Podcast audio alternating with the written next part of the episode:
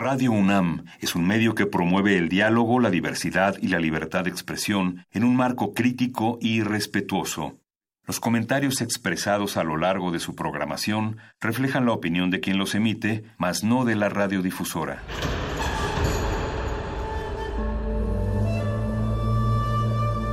Un templo para la apreciación del ser mediante el sonido. mediante el sonido.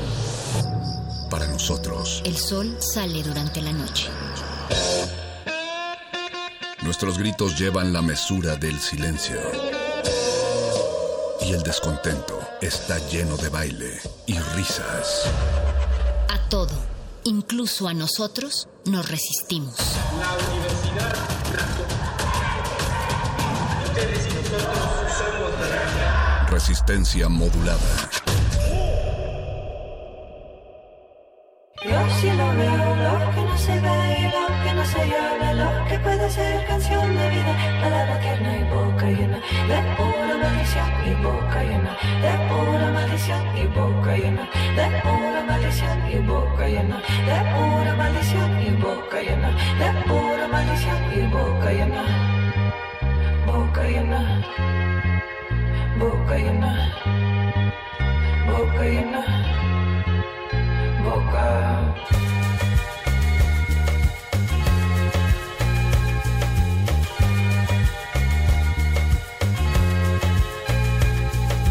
Sola, sola si me despido. ¿A quién le importa si me voy? ¿A quién le importa si me vaya o si me retiro? Se oye,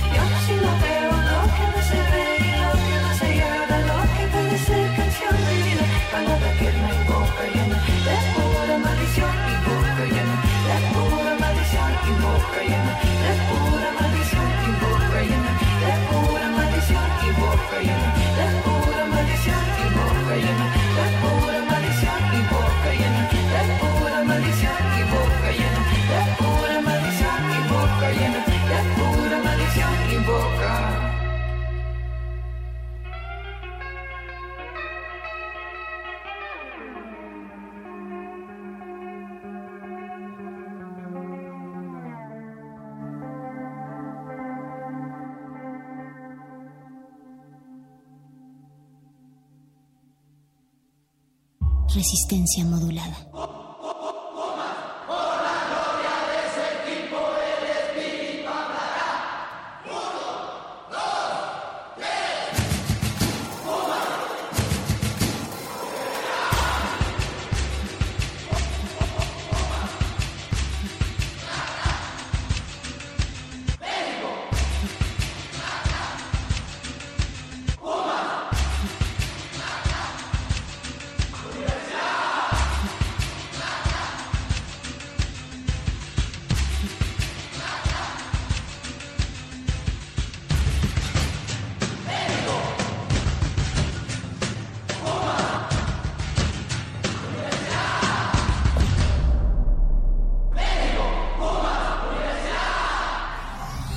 Resistencia modulada.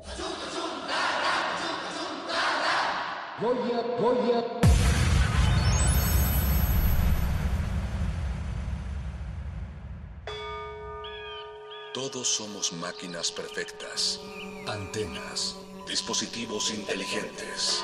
Somos la comunidad más grande de la historia. Somos la comunidad más grande de la historia. La tecnología es abrumadora. Aquí puedes usarla a tu favor. Resistor. Resistor.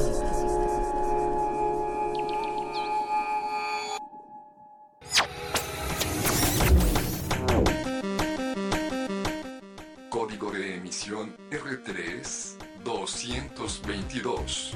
Inicia secuencia sobre las leyes de Newton. Las leyes de Newton consisten en tres principios desde los cuales se explican una gran parte de los problemas de la mecánica clásica. En concreto los relacionados con los movimientos de los cuerpos que cambiaron los conceptos de la física y el movimiento de los cuerpos en el universo.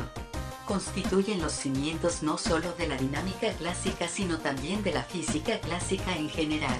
Aunque incluyen ciertas definiciones y en cierto sentido pueden verse como axiomas, Newton afirmó que estaban basadas en observaciones y experimentos cuantitativos.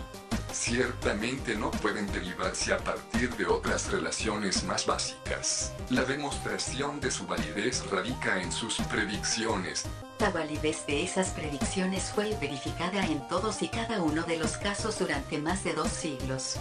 Ley de inercia. Todo cuerpo continúa en su estado de reposo o movimiento uniforme en línea recta, no muy lejos de las fuerzas impresas a cambiar su posición. Ley fundamental de la dinámica. El cambio de movimiento es directamente proporcional a la fuerza motriz impresa y ocurre según la línea recta a lo largo de la cual aquella fuerza se imprime. Principio de acción y reacción. Con toda acción ocurre siempre una reacción igual y contraria. Quiere decir que las acciones mutuas de dos cuerpos siempre son iguales y dirigidas en sentido opuesto. Desea repetir esta información. Inicia la secuencia.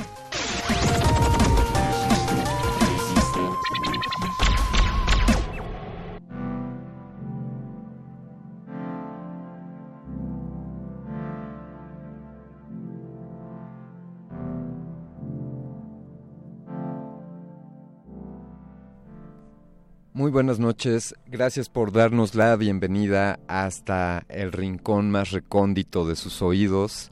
Esta noche de Resistencia Modulada da inicio una vez más a este proyecto de divulgación, de comunicación, pero sobre todo de revolución del pensamiento. Así es como Resistor inicia esta noche a las 20 horas, un poquito pasadas de las 20 horas, las 8 de la noche aquí en la Ciudad de México. Estamos transmitiendo totalmente en vivo desde el 96.1 de frecuencia modulada aquí en Radio UNAM y también puedes estarnos escuchando en alguno de nuestros sitios web resistenciamodulada.com y radio.unam.mx, así llegamos hasta todo el mundo gracias a la World Wide Web. También puedes comunicarte con nosotros, dar seguimiento a nuestras publicaciones en Twitter en arroba Rmodulada y en Facebook Resistencia Modulada, además de nuestros canales de YouTube Resistencia Modulada y nuestro perfil en Instagram R Modulada. Esos son algunos de los puntos por los cuales te puedes comunicar, dar seguimiento y conocer todo lo que está sucediendo en esta resistencia que como habrás notado ya recientemente ha cambiado su formato, su programación y los horarios. Es por eso que ahora Resistor, esta sección de ciencia y tecnología, da inicio a las 20 horas los jueves. Yo soy Alberto Candiani y les agradezco que, que, nos estén sintonizando. Quiero agradecer también al señor Agustín Mulia por pilotear esta nave, este transatlántico, a través de las frecuencias y del espacio gerciano. Desde luego un agradecimiento al productor ejecutivo, al doctor Arqueles, y al señor Apache Raspi, que también está aquí haciéndonos fuertes en esta emisión. Un, agradecimiento también a Daniela Beltrán, a Carlos Arteaga y a Cristina por apoyarnos en la producción de este programa. Esta noche pues hablaremos sobre las tres leyes que planteó los postulados que el señor Isaac Newton hace ya algunos siglos planteó y que fueron los fundamentos de, lo que hoy es la, la, física y las máquinas y el movimiento para entender temas como la gravedad, como la inercia y como estas fuerzas que quedamos por sentadas, pero este señor a sus 23 años tuvo la osadía, eh, la brillantez y la claridad de plantearlos eh, de, pues de manera escrita claramente. Eh, una de sus obras, su obra más importante, Los principios matemáticos de la filosofía natural de Isaac Newton, donde nos explica ahí los fundamentos de la ley de, la gravedad, de la ley de la gravitación universal.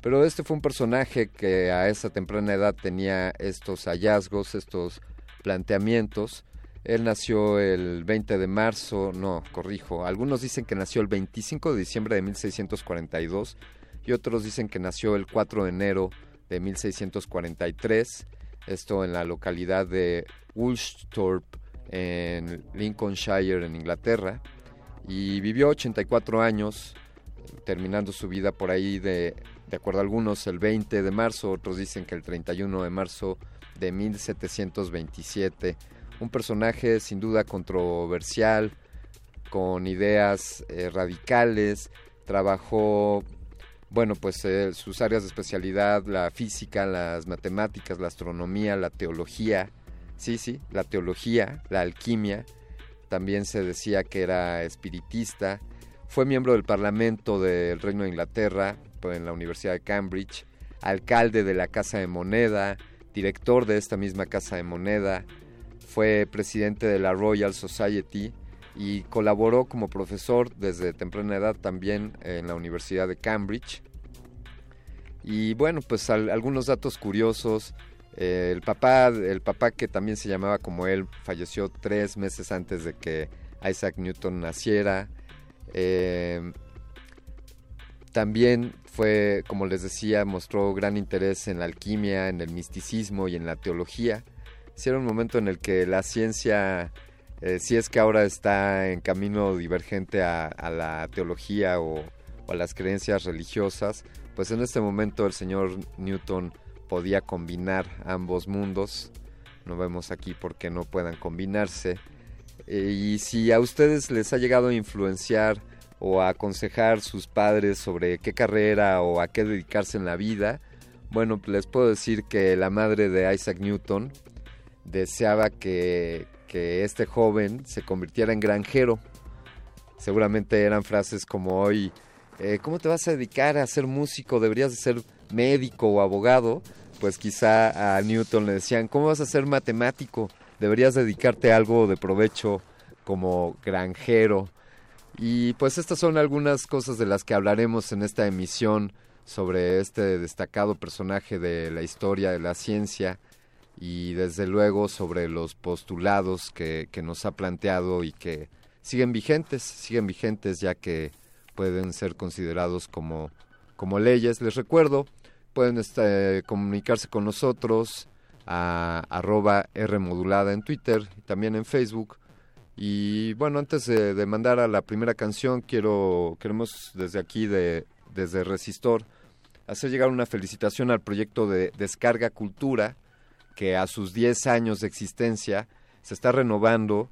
Ustedes deben de conocer bien este sitio web, Descarga Cultura, un podcast al cual se pueden suscribir y también es una aplicación que puedes descargar en tu dispositivo móvil, ya sea Android o iOS. para, para tener acceso a más de 900 títulos de literatura y música en distintas en distintas corrientes literarias, muchos de ellos, muchas de estas grabaciones están hechas en, en la voz, con la voz de sus autores. Y también, también destacar que este proyecto Descarga Cultura UNAM eh, está incorporando nuevas funcionalidades que dan accesibilidad, que, que facilitan la interacción con ello eh, a personas con discapacidades, con discapacidades auditivas y visuales. Así que les invito a que se echen un chapuzón por, por descarga, descarga Cultura UNAM. Y así damos inicio a esta emisión, la emisión 222 de Resistor. Yo soy Alberto Candiani y quiero presentarles a continuación de, de, este dueto estadounidense. Ellos se conocieron en una fiesta, en una fiesta de Halloween. Eh, él es baterista y, y, él, él toca la guitarra. Brian Biglione y Amanda Palmer conforman Dresden Dolls y esto que vamos a escuchar se llama Gravity. Estás en Resistor.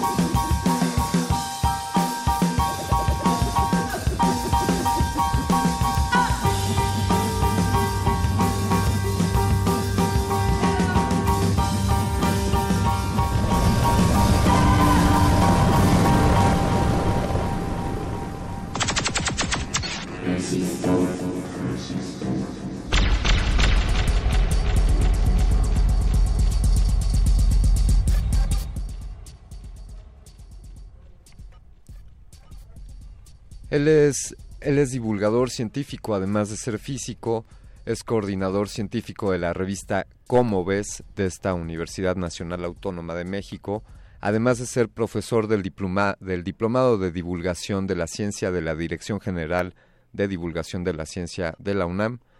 Ha publicado en revistas mexicanas como Como ves, la Gaceta del Fondo de Cultura Económica y Hoja por Hoja, así como en la revista británica Physics World. También ha impartido conferencias en muchas ciudades en México y también Costa Rica, Colombia, Brasil, Panamá y otros países. Autor de más de 10 libros, eh, dos de los cuales han sido traducidos a otros idiomas y tiene publicaciones en México, en Colombia, en Brasil y en otros países también de este mundo. Además de ser becario de la Fundación Civitella Ranieri de Nueva York, por su trabajo como divulgador científico. Es por ello que nos honra darle la bienvenida y presentar esta noche al doctor Sergio de Regulés. ¿Cómo te encuentras, Sergio? Buenas noches. Hola, Alberto. Buenas noches. Muy contento de estar aquí contigo. Muchísimas gracias, Sergio, y eso nos hace también estar muy contentos por acá. Y bueno, ¿qué, qué te parece que estemos abordando, hablando de alguien que, que vivió hace, hace pues más de 300 años? Y que lo que dijo o lo que presentó pues sigue vigente. ¿Qué, qué nos dices respecto a Isaac Newton y por qué es tan importante o por qué es digno de mencionarse? Pues mira, Isaac Newton nació en 1642, ¿no? Entonces digamos el, el grueso de su trabajo está entre finales del siglo XVII y principios del 18, pero es una época muy especial porque estamos en plena transición, digamos, entre, entre una visión muy antigua del, del mundo y cómo funciona, eh, entonces entre la visión de la Tierra como centro del universo alrededor del cual giran todo, eh, estamos en la transición hacia una visión en la que el Sol es el centro de, del sistema solar, eh, y la Tierra se vuelve un planeta que gira a su alrededor. Y también en la transición acerca de entender bien cómo se mueven las cosas, ¿no? Porque hasta, hasta entonces, salvo algunos destellos por ahí de, de, de visión en la, en la Edad Media, pues se pensaba que para que las cosas se muevan tenías que estarlas empujando y en cuanto las dejas de empujar se paran, ¿no? Y en fin, un montón de, de, de cosas así acerca del movimiento que eran muy intuitivas, pero que ya se estaba viendo que no podían ser ciertas. Y Newton, cuando nace, digamos, nace en el momento adecuado para venir a ser la culminación de ese cambio que ya habían iniciado entre Nicolás Copérnico y luego Johannes Kepler y, y sobre todo Galileo. Entonces nace en un momento súper importante, todo está por inventar en cuestiones de ciencia moderna. Y en una en un momento en el que él estaba en la universidad a los 22 años y se declara la peste en Londres y entonces se tiene que ir a su casita a encerrarse en la granja de su mamá y no le gustaba nadita las las labores de la granja, no las detestaba con todo el alma. Entonces estuvo haciendo un montón de experimentos y el angelito en los dos años que estuvo ahí digamos que encontró la ley de la gravitación universal e inventó el cálculo eh, y descubrió que la luz eh, blanca se descomponía en muchos colores y esas cosas por las que es bastante conocido, tanto que lo estudiamos en la secundaria. Estamos hablando de un momento en el que él está eh, en los 20 años, ¿no? 20... 22, 23, así de plano. Sí, sí. Y, y, pero a ver llega a estos llega a estas conclusiones en este encierro autoimpuesto y bueno ante esta situación que nos has descrito de, de las enfermedades que aquejaban en ese momento y, y cómo cómo cómo le hizo sin internet ¿Verdad? Sí, pues sí. fíjate que yo a veces pienso que a lo mejor es precisamente porque no tenía internet, ¿no? Pues si hubiera tenido hubiera estado viendo Netflix. Claro. Eh, entonces, como no tenía, eh, Newton era muy habilidoso con las manos, ¿no? Tenemos, siempre pensamos que una persona que es muy buena con el cerebro es a la vez torpe de movimientos y, y, y, y con las manos posiblemente, pero Newton no cumple este estereotipo. Era, era un tipo bastante raro, no era muy simpático, eh, incluso cuando se enojaba con alguien se ensañaba hasta la muerte, ¿no? Y así se peleó con un matemático alemán que se llamaba Gottfried Wilhelm Leibniz, ¿no? Y se pelearon hasta que Leibniz murió y Newton todavía siguió peleándose más allá. Eh, pero era muy inteligente, las matemáticas se le daban muy bien y además era sumamente habilidoso con las manos para construir cosas. E incluso, aparte de las famosas leyes, ¿no? De las que hablaremos, también inventó cosas, inventó el telescopio que en lugar de tener lentes, tiene un espejo que tiene muchísimas ventajas sobre el sobre el, el, otro telescopio que se llama un refractor, ¿no? El telescopio reflector de Newton tiene un montón de ventajas y fabricó pues no sé cuántos, ¿no? pero digamos inventaba cosas y hacía cosas con las manos. Eh, pero eso sí, no le pidas nada de labores de la granja porque se cuenta que una vez, estando más chavito, lo mandaron a pasear a las vacas del, del, del padrastro. Sí. Pero su padre había muerto antes de que él naciera y la mamá se volvió a casar y bueno, vivían con el padrastro y regresó sin las vacas, se le perdieron y no se dio cuenta cuándo, entonces... Sí, que venía con, con la rienda de los animales sin haberse dado cuenta de que los había extraviado. Que los había extraviado, ¿no? Sí, es una anécdota bien conocida de Newton. Esa sí posiblemente cierta, no como otras que se cuentan que seguro que no. Sí. Eh, es, nos, por favor, descríbanos un poco sobre este invento, que, que no es poca cosa, eh, en cuanto a su telescopio, o sea, antes que, antes que el telescopio que él plantea con estos espejos que tiene mucho más eh, área de captación de luz, pues eran, eran mediante lentes, ¿no? ¿Cómo, ¿Cómo eran los telescopios antes y qué, qué hizo Isaac Newton con su invento? Pues siguen siguen existiendo los telescopios en el que tienes básicamente un tubo con lentes en los en los extremos dispuestas de tal manera ingeniosa que aumenten las cosas. Pero las lentes el problema es que pues producen un montón de, de, efectos debidos a, errores inevitables en las lentes, ¿no? Entonces aparecen destellos que no, que no, que son que no están ahí, ¿no? No son, no son parte de lo que estás observando, sino defectos del telescopio, colorcitos raros y cosas de esas. Y Newton inventó este telescopio para evitar esas cosas, ¿no? La aberración cromática, la aberración y, y otro tipo de cosas. Y además que eran más fáciles de hacer los espejos que las lentes que tenías que pulir para los telescopios. Ahora, él concretamente, fíjate que no tengo, no, no estoy consciente, digo, no soy ningún experto en Newton, a lo mejor alguien que sí lo sea te lo dirá, pero no estoy consciente de ninguna observación que haya hecho él particularmente con su telescopio. Sí. Eh, yo e, era más bien, para eso sí era más bien eh, teórico, ¿no? Y descubrió un, un montón de cosas haciendo cálculos, ¿no? Por ejemplo, a él le debemos la primera intuición de que la Tierra no era una esfera esfera, ¿no? Sino que era una esfera achatada por los polos y, ancha por el Ecuador. Él lo calculó y llegó a la conclusión de que tenía que ser esto, ¿no? Eh, y, y, es muy chistoso porque tuvo hubo una gran en Francia que siempre han odiado a los ingleses, ¿no? Ya sabes, tienen una rivalidad de esos dos países histórica eh, se peleaban por si era mejor el sistema de Newton para describir el universo o el sistema de su propio y adorado René Descartes, ¿no? que decía otras cosas distintas. Y este asunto de la Tierra o, oblonga u oblata eh, desató una batalla tremenda en Francia, ¿no? Y había un grupo de personas, entre ellos Voltaire, el escritor, varios matemáticos, Maupertuis, la, este, señora Émilie du Châtelet, que era una matemática también muy famosa, que decía, estaban a favor de Newton y el, el, astrónomo real de Francia, digamos, o su equivalente, que era eh, Jean-Dominique Cassini y su hijo, que decían, no, claro que no, Descartes tiene razón. Y este, y al final el rey mandó una expedición, años después el rey mandó una expedición a, a Laponia y otra al Ecuador, a que midieran a ver si la Tierra era como decía Newton o como decía Descartes, ¿no? al final ganó Newton. Entonces, bueno, todo esto para decirte que con su puro cerebro, con su pura mente, puede descubrir cosas asombrosas y, y sí, no le, no le recuerdo ninguna observación astronómica concreta. ¿no? Sí, eh, sería muy interesante, seguramente existen el, ¿cómo llamarlo? Quizá talleres o ejercicios que, que sigan la línea de pensamiento de Newton como para poder deducir las, las mismas conclusiones a las que llegó. Se me ocurriría como, como un trabajo con con niños desconectados de internet y en el cual nos, nos pusiésemos a hacer ese tipo de observaciones y, este tipo de experimentos pues pues en casa, ¿no? Como dices, solamente con nuestros cerebros y con nuestras manos. Sí, y además varios de esos experimentos se, se pueden repetir. Los razonamientos newtonianos tienen una elegancia y una sencillez característica. Eh, y Newton, un poco como Einstein, es, es una persona que a partir de observaciones muy sencillas y razonamientos en el fondo muy simples saca conclusiones muy profundas. Entonces, por ejemplo, en la escuela, pues eh, muchos hicimos el famoso disco de Newton, ¿no? En el que haces un, un, disco de esos que giran con unos estambres, como cuando metes hilitos en un botón y haces un juguetito que gira muy muy divertido. Pero pones una una un disco de cartón más grande, lo haces girar a toda velocidad, le pintas colorcitos, todos los colorcitos encima, y si lo hiciste bien, cuando da muchas vueltas se ve blanco en lugar de verse de colores.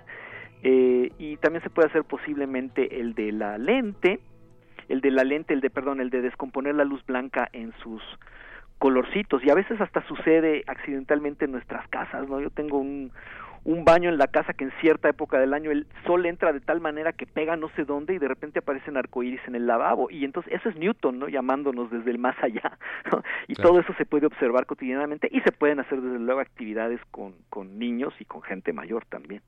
¿Cuáles, cuáles son, Sergio, cuáles son los... Eh por recapitular y sé que estoy seguro que todos nuestros radioescuchas, sobre todo aquí en Radio UNAM, las deben de recordar de memoria, pero para aquellos que no, recapitulando, ¿cuáles son estos tres principales postulados o, o las consideradas como leyes planteadas por Isaac Newton? Ah, pues sí, son las leyes del movimiento que puso al principio de su libro más famoso que se llama Principios Matemáticos de la Filosofía Natural de 1687. Y ahí empieza directamente con unas cuantas definiciones y después se arranca con las famosas tres leyes de Newton. Él sí pone ley 1, ley 2 y ley 3. Eh, él no las expresa como nos las enseñaron en la secundaria y, y, y qué bueno porque, por ejemplo, la primera ley es se llama la ley de la inercia y curiosamente no es estrictamente de Newton, la encontró primero Galileo, pero Newton la, la formalizó y le, le, dio más alcance.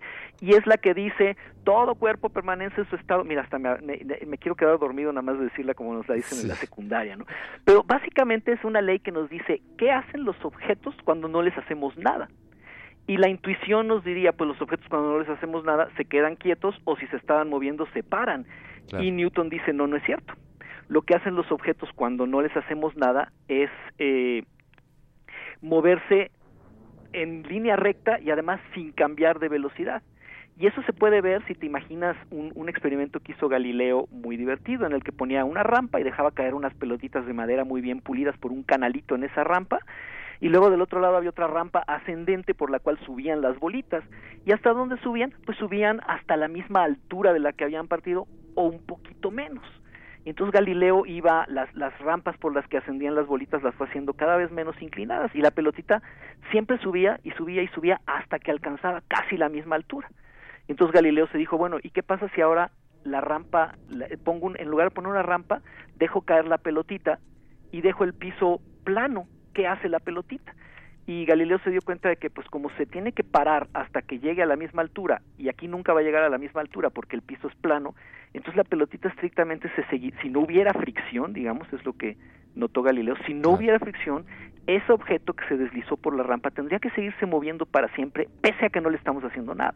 Entonces, bueno, tomando todas estas cosas en cuenta, Newton establece la primera ley, ¿no? Que dice, las cosas cuando no les haces nada, se mueven en línea recta y con velocidad constante, ¿no? Es bastante antiintuitivo, ¿no? Las, si tú empujas algo pues, y lo dejas de empujar al rato se para. Pero si estuviéramos en el espacio o Exacto. en una pista sin fricción, en una pista de hielo, en una de estas mesas para jugar hockey de mesa y eso, sí. te das cuenta que en efecto, eh, si bajas la fricción, las cosas se siguen moviendo y se siguen moviendo y se siguen moviendo, hasta en tanto no les hagas nada para cambiarles la velocidad. Sergio, Entonces, la esto, es lo que aprovechan, perdón Sergio, sí. los los trenes que eh, con magnetismo, o sea, no más allá de que si el magnetismo los mueve, que, que sí los mueve, eh, lo que utilizan es esta falta de fricción, es lo que entiendo propiamente el, el tren va levitando y evita cualquier fricción con las vías y esto hace es. posible que alcancen velocidades de, de cientos de kilómetros.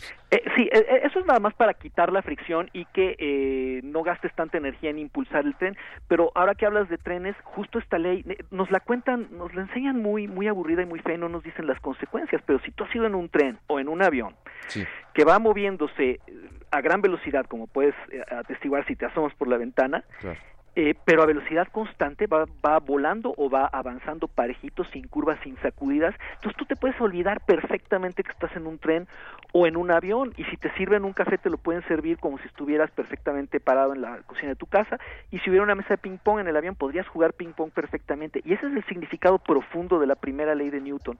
¿Por qué en un avión pese a que uno diría se va moviendo rapidísimo, ¿por qué no se van los objetos para atrás? Pues precisamente porque a la naturaleza no le interesan nuestras distinciones entre reposo y movimiento rectilíneo y uniforme. La naturaleza no se da cuenta. Entonces la naturaleza dice, no, el, el avión no le están no se está no, no, no, se está sacudiendo, no se está acelerando, entonces todas las cosas funcionan como si estuvieras en reposo en la Tierra.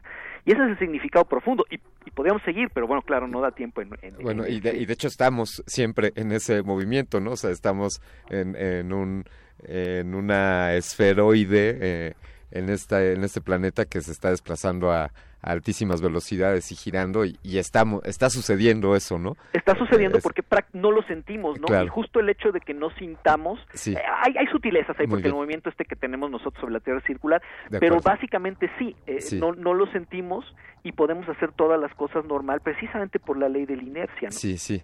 ¿Cuál- Sí, por favor. Y vamos a la, la, la La segunda, segunda. es, bueno, si ya tenemos la ley que te dice qué hacen las cosas cuando no les hacemos nada, es que fíjate que a mí la, primera es la que más me asombra, tiene unas consecuencias tremendas como estas que te digo. Y la segunda, por supuesto, es, ok, ¿qué hacen las cosas cuando sí les hacemos algo? O sea, cuando les aplicamos fuerzas, cuando las empujamos, las jalamos, las sacudimos. Y la respuesta de Newton es, responden cambiando de velocidad, o sea, acelerándose, ya sea para que aumente su velocidad, para que disminuya su velocidad o para que cambien de dirección, ¿no? Eh, cuando sí les hacemos algo, entonces las cosas responden con aceleraciones. ¿Y cómo responden? Pues responden con una aceleración que es proporcional a la fuerza que les apliquemos. Si les aplicamos el doble de fuerza, se aceleran al doble de aceleración.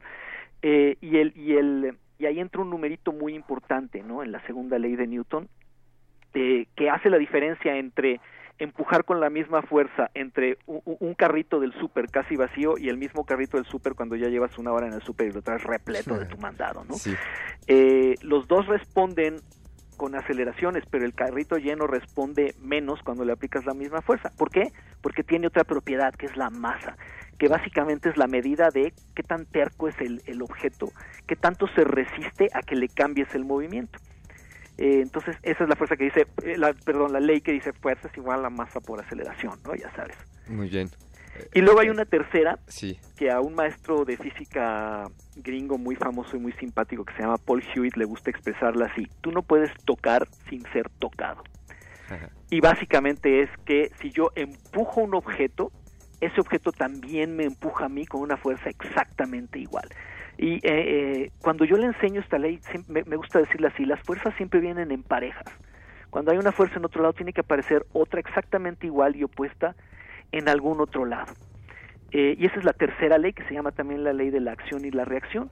Y resulta que tú no necesitas más que estos tres principios, esta, eh, muy, muy generales, estas tres como regularidades de la naturaleza muy generales, para describir cualquier movimiento que te puedas imaginar. Y movimientos más allá de los que pudo haber estudiado el propio Newton con su propia teoría, ¿no? O sea, es- una teoría que al final de cuentas trasciende a su creador y se vuelve más lista que su creador a lo largo de los siglos que siguieron, ¿no? La, la teoría de Newton del movimiento. Sin duda disfrutaría ver de, de todas las consecuencias de, de lo que él vislumbró y el, el hilo el hilo negro que él sí descubrió, ¿no? Me, me gusta pensar eso, eh, ¿no? Como cosas ya no hay nada nuevo bajo el sol. Bueno, eh, él encontró eso nuevo bajo el sol que estaba frente a, a todos los demás, pero que nadie había visto, ¿no?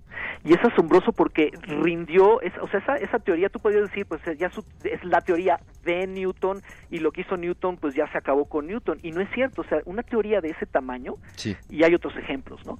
Eh, una teoría como esta lo- trasciende y fue un programa de investigación para la física teórica durante 200 años, ¿no? La, la, la mecánica del movimiento de, de Newton. Entonces hay un montón de descubrimientos de la mecánica newtoniana que no son de Newton, son, son de gente posterior, ¿no? Por ejemplo, en el Sí. siglo XIX a principios fue maravilloso porque con las leyes de Newton y las técnicas matemáticas al- alrededor de las leyes de Newton que se desarrollaron durante el siglo XVIII, dos astrónomos, uno en Francia y otro en Inglaterra, pudieron deducir la existencia de un planeta desconocido a partir de las primeras, de las pequeñas irregularidades en los movimientos de los planetas ya conocidos.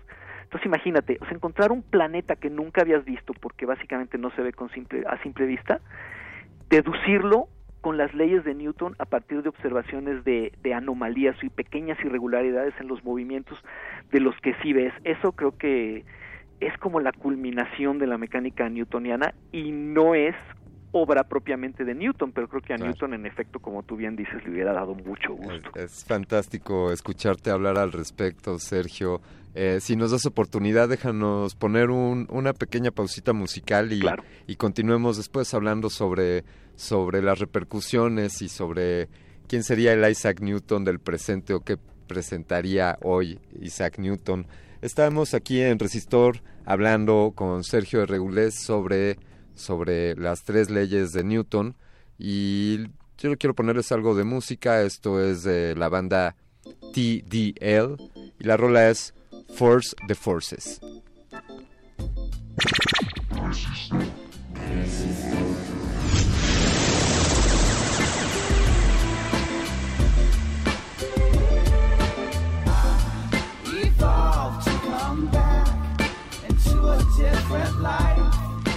Return to myself.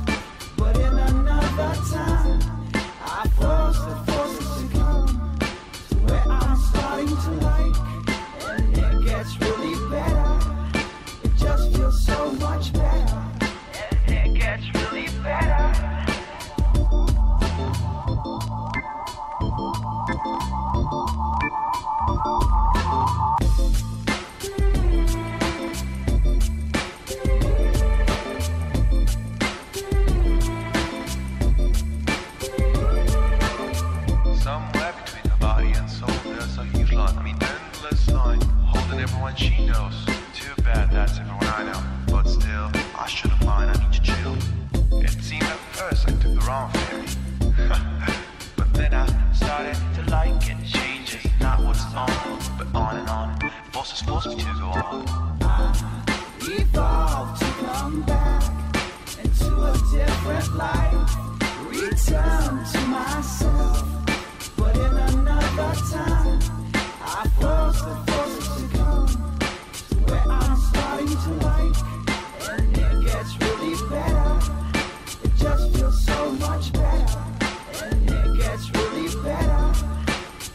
Feels so much better.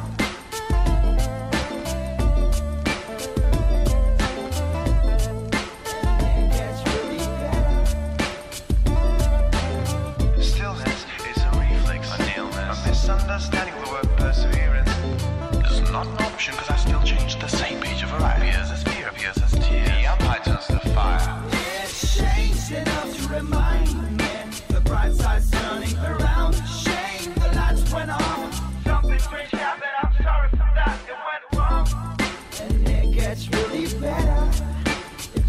so much better. And it gets really better. It just feels so much better.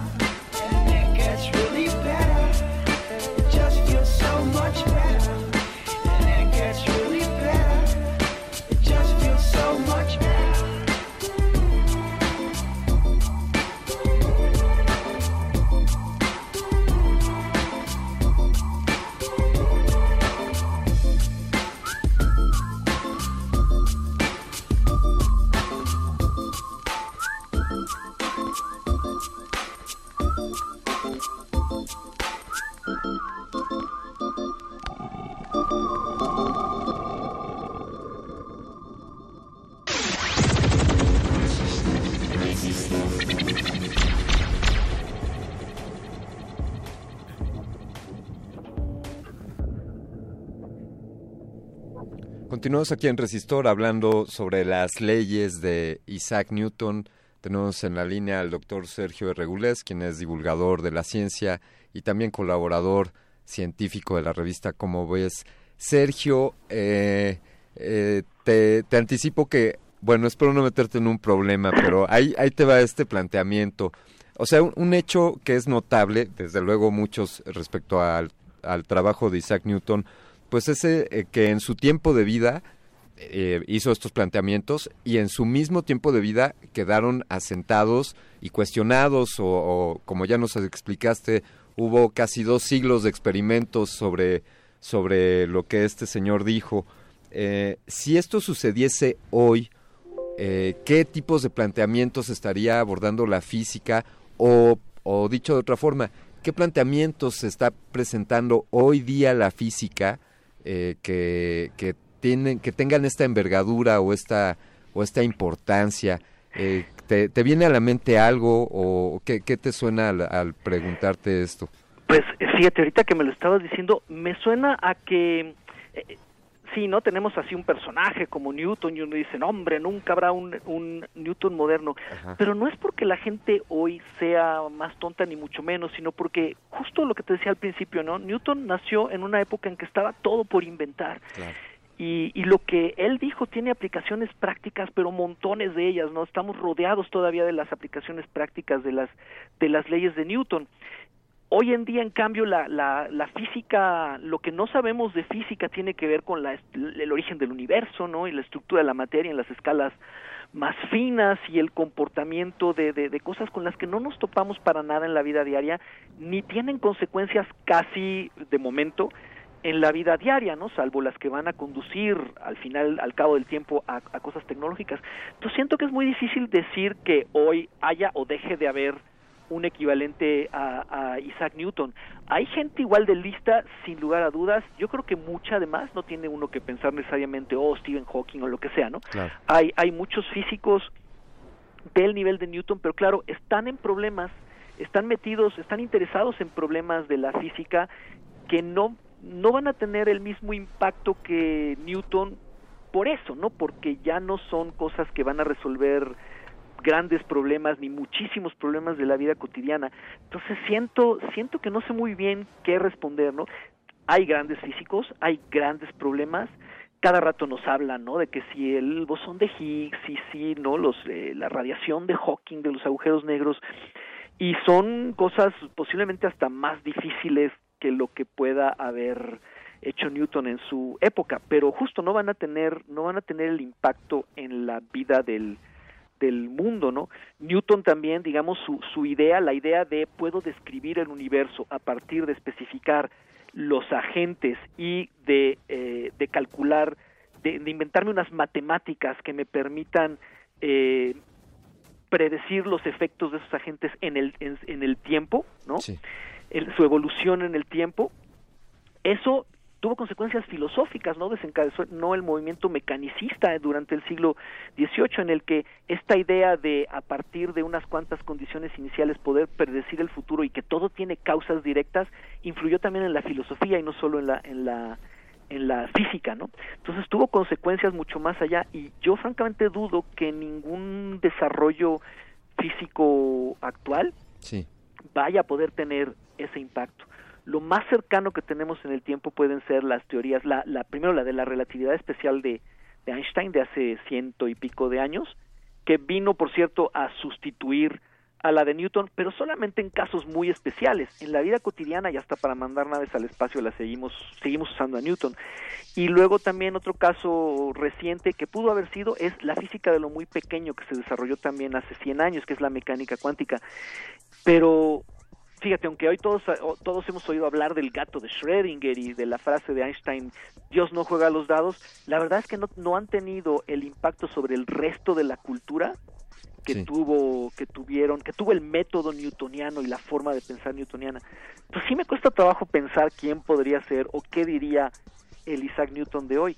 Quizás sería interesante ir en una máquina del tiempo a traernos a Newton para acá y, y, ver qué haría, ¿no? Sergio, por favor. O que alguien escriba la novela, por Eh, favor, eso sería interesante. Eh, sin duda sería fantástico que, que alguien se aventara ese, ese viaje. O, o, si te encuentras la nave, Sergio, por favor, y, y, ves que hay ahí un par de lugares disponibles. Te llamo inmediatamente. Eh, muchísimas gracias. Oye, ¿podrías, ¿podrías platicarnos un poco para ir cerrando, eh, bueno, sobre lo que hay, se, sabemos que andas en, en, muchos, en muchos escaparates?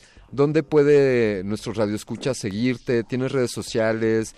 Además de la revista ¿Cómo ves? ¿Dónde más estás colaborando? ¿Aún están con el diplomado de divulgación de la ciencia? Cuéntanos un poco de lo que estás haciendo, por favor. Sí, yo estoy, todos los días estoy en la redacción de la revista Cómo ves. También escribo bastante para la revista. Eh, ahí pueden encontrar mis artículos. En este, este mes hay uno justo que tiene que ver con, con Einstein.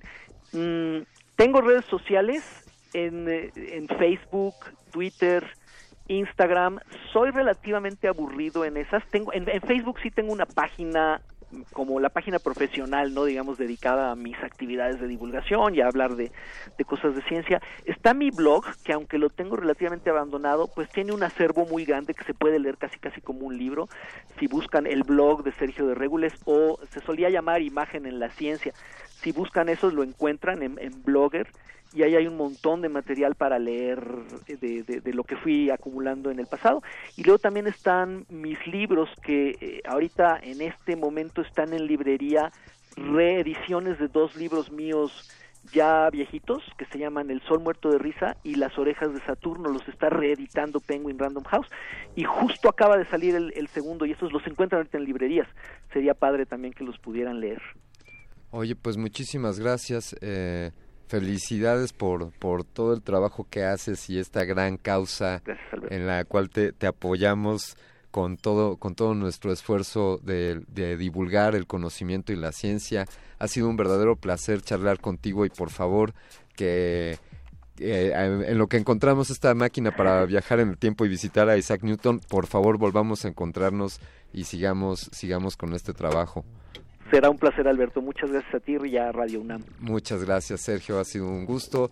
Así despedimos a nuestro invitado y también vamos, vamos despidiendo esta emisión de Resistor que seguramente aspiramos a que a Isaac Newton le hubiese gustado si es que él nos hubiese escuchado o quizá nos está escuchando allá donde esté actualmente.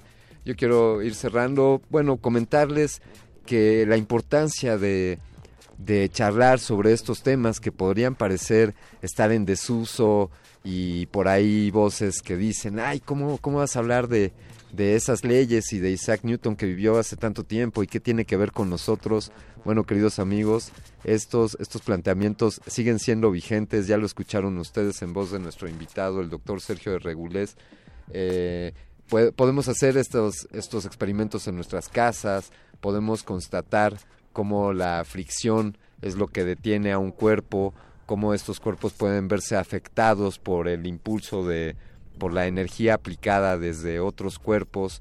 Y esto sigue siendo vigente, lo vemos en el día a día cuando andamos en bicicleta en las calles de la Ciudad de México y un automóvil se nos cierra, entendemos perfectamente cómo esas fuerzas interactúan y, es importante que tengamos esto presente ya que, como bien dijo el señor Isaac Newton, si podemos ver más adelante es gracias a que estamos parados en los hombros de los gigantes, una frase célebre de este científico, investigador, eh, físico y un gran personaje para recordar en la historia de la ciencia Vamos, vamos a despedirnos. Quiero agradecerle de nuevo al doctor Arqueles por la producción ejecutiva, al señor Apacho Raspi, al señor Agustín Mulia por estar aquí en los controles.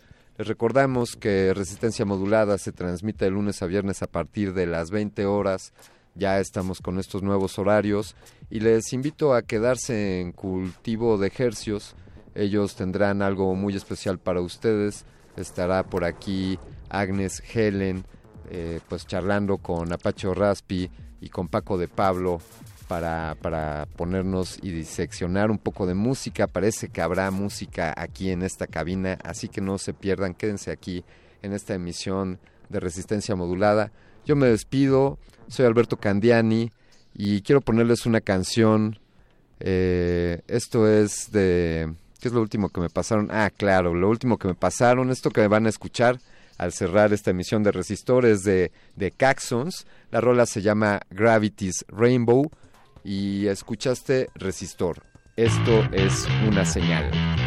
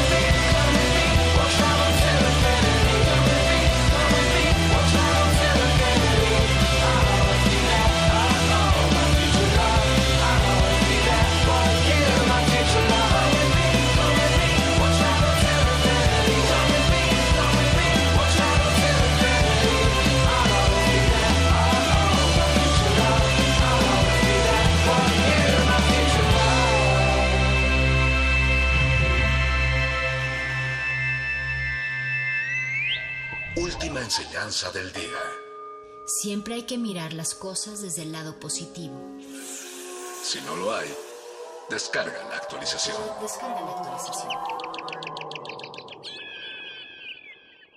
Los orígenes de la puntuación del tenis no se conocen completamente, pero en una explicación común se encuentra que cuando el juego se jugó por primera vez allá en la época medieval, se utilizó una esfera de reloj en la cancha y las manecillas del reloj se moverían un cuarto por cada punto.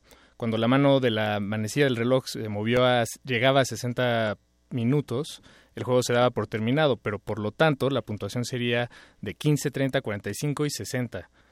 Bienvenidos a algo- un espacio que no se llama cultivo de ejercios, tampoco se llama aguas negras, esto se llama aguas de jerga. Existen flores en medio de los pantanos. Ecosistemas entre los charcos. La basura de unos Es el tesoro de otros. La realidad es una máscara. Y cada una de sus verdades. Una historia. Aguas negras. Ensuciamos porque la renovación está en limpiar. Limpiar. Limpiar. Frescura en la flora musical. Cultivo de hercios.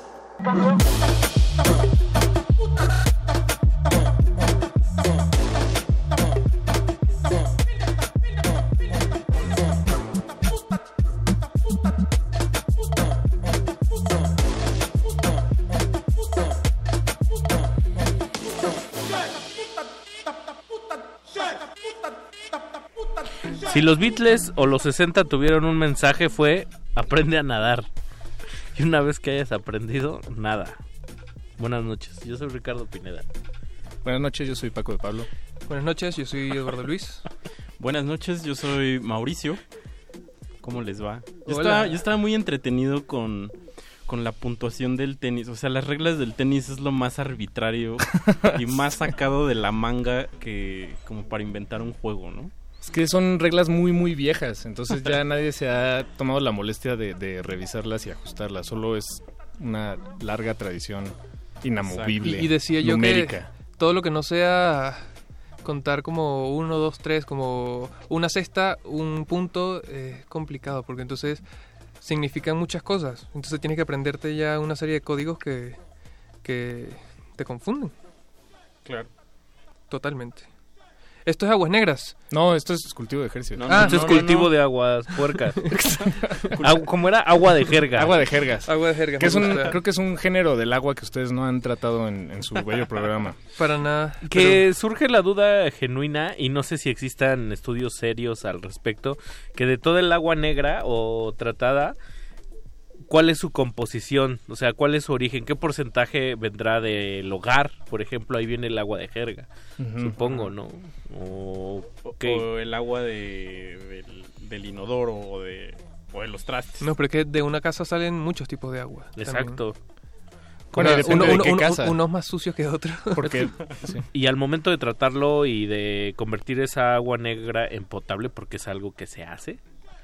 eh, potable, bueno, para tra- riego. ajá, ¿no? para riego, sí, no. Sí, sí.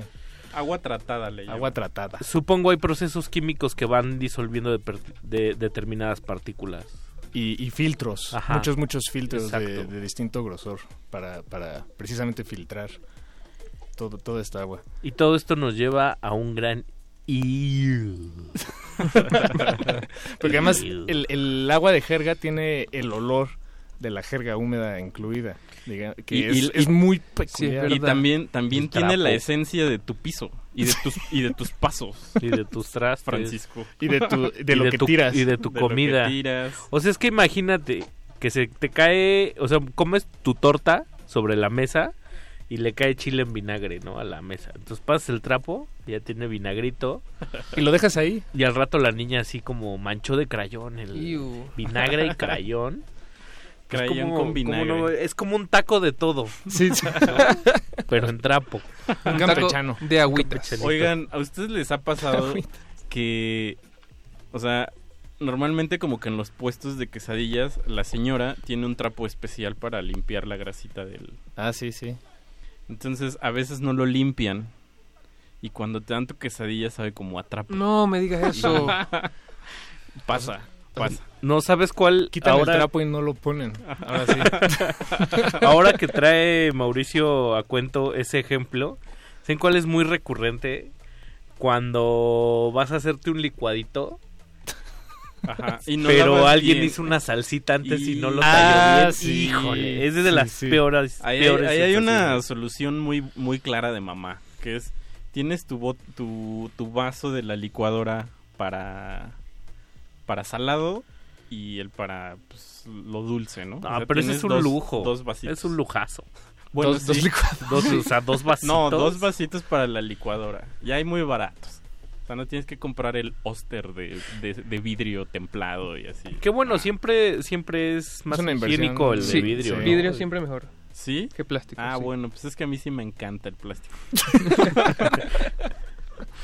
me encanta el plástico y la resina. Me Sí, gusta. sí, es padre. Ey, tú Sí, usas es mucha padre, resina. lo suyo. Yo uso mucho resina, un- uso mucha resina en mi trabajo y me la me la fumo también, mano, ahí en la chamba.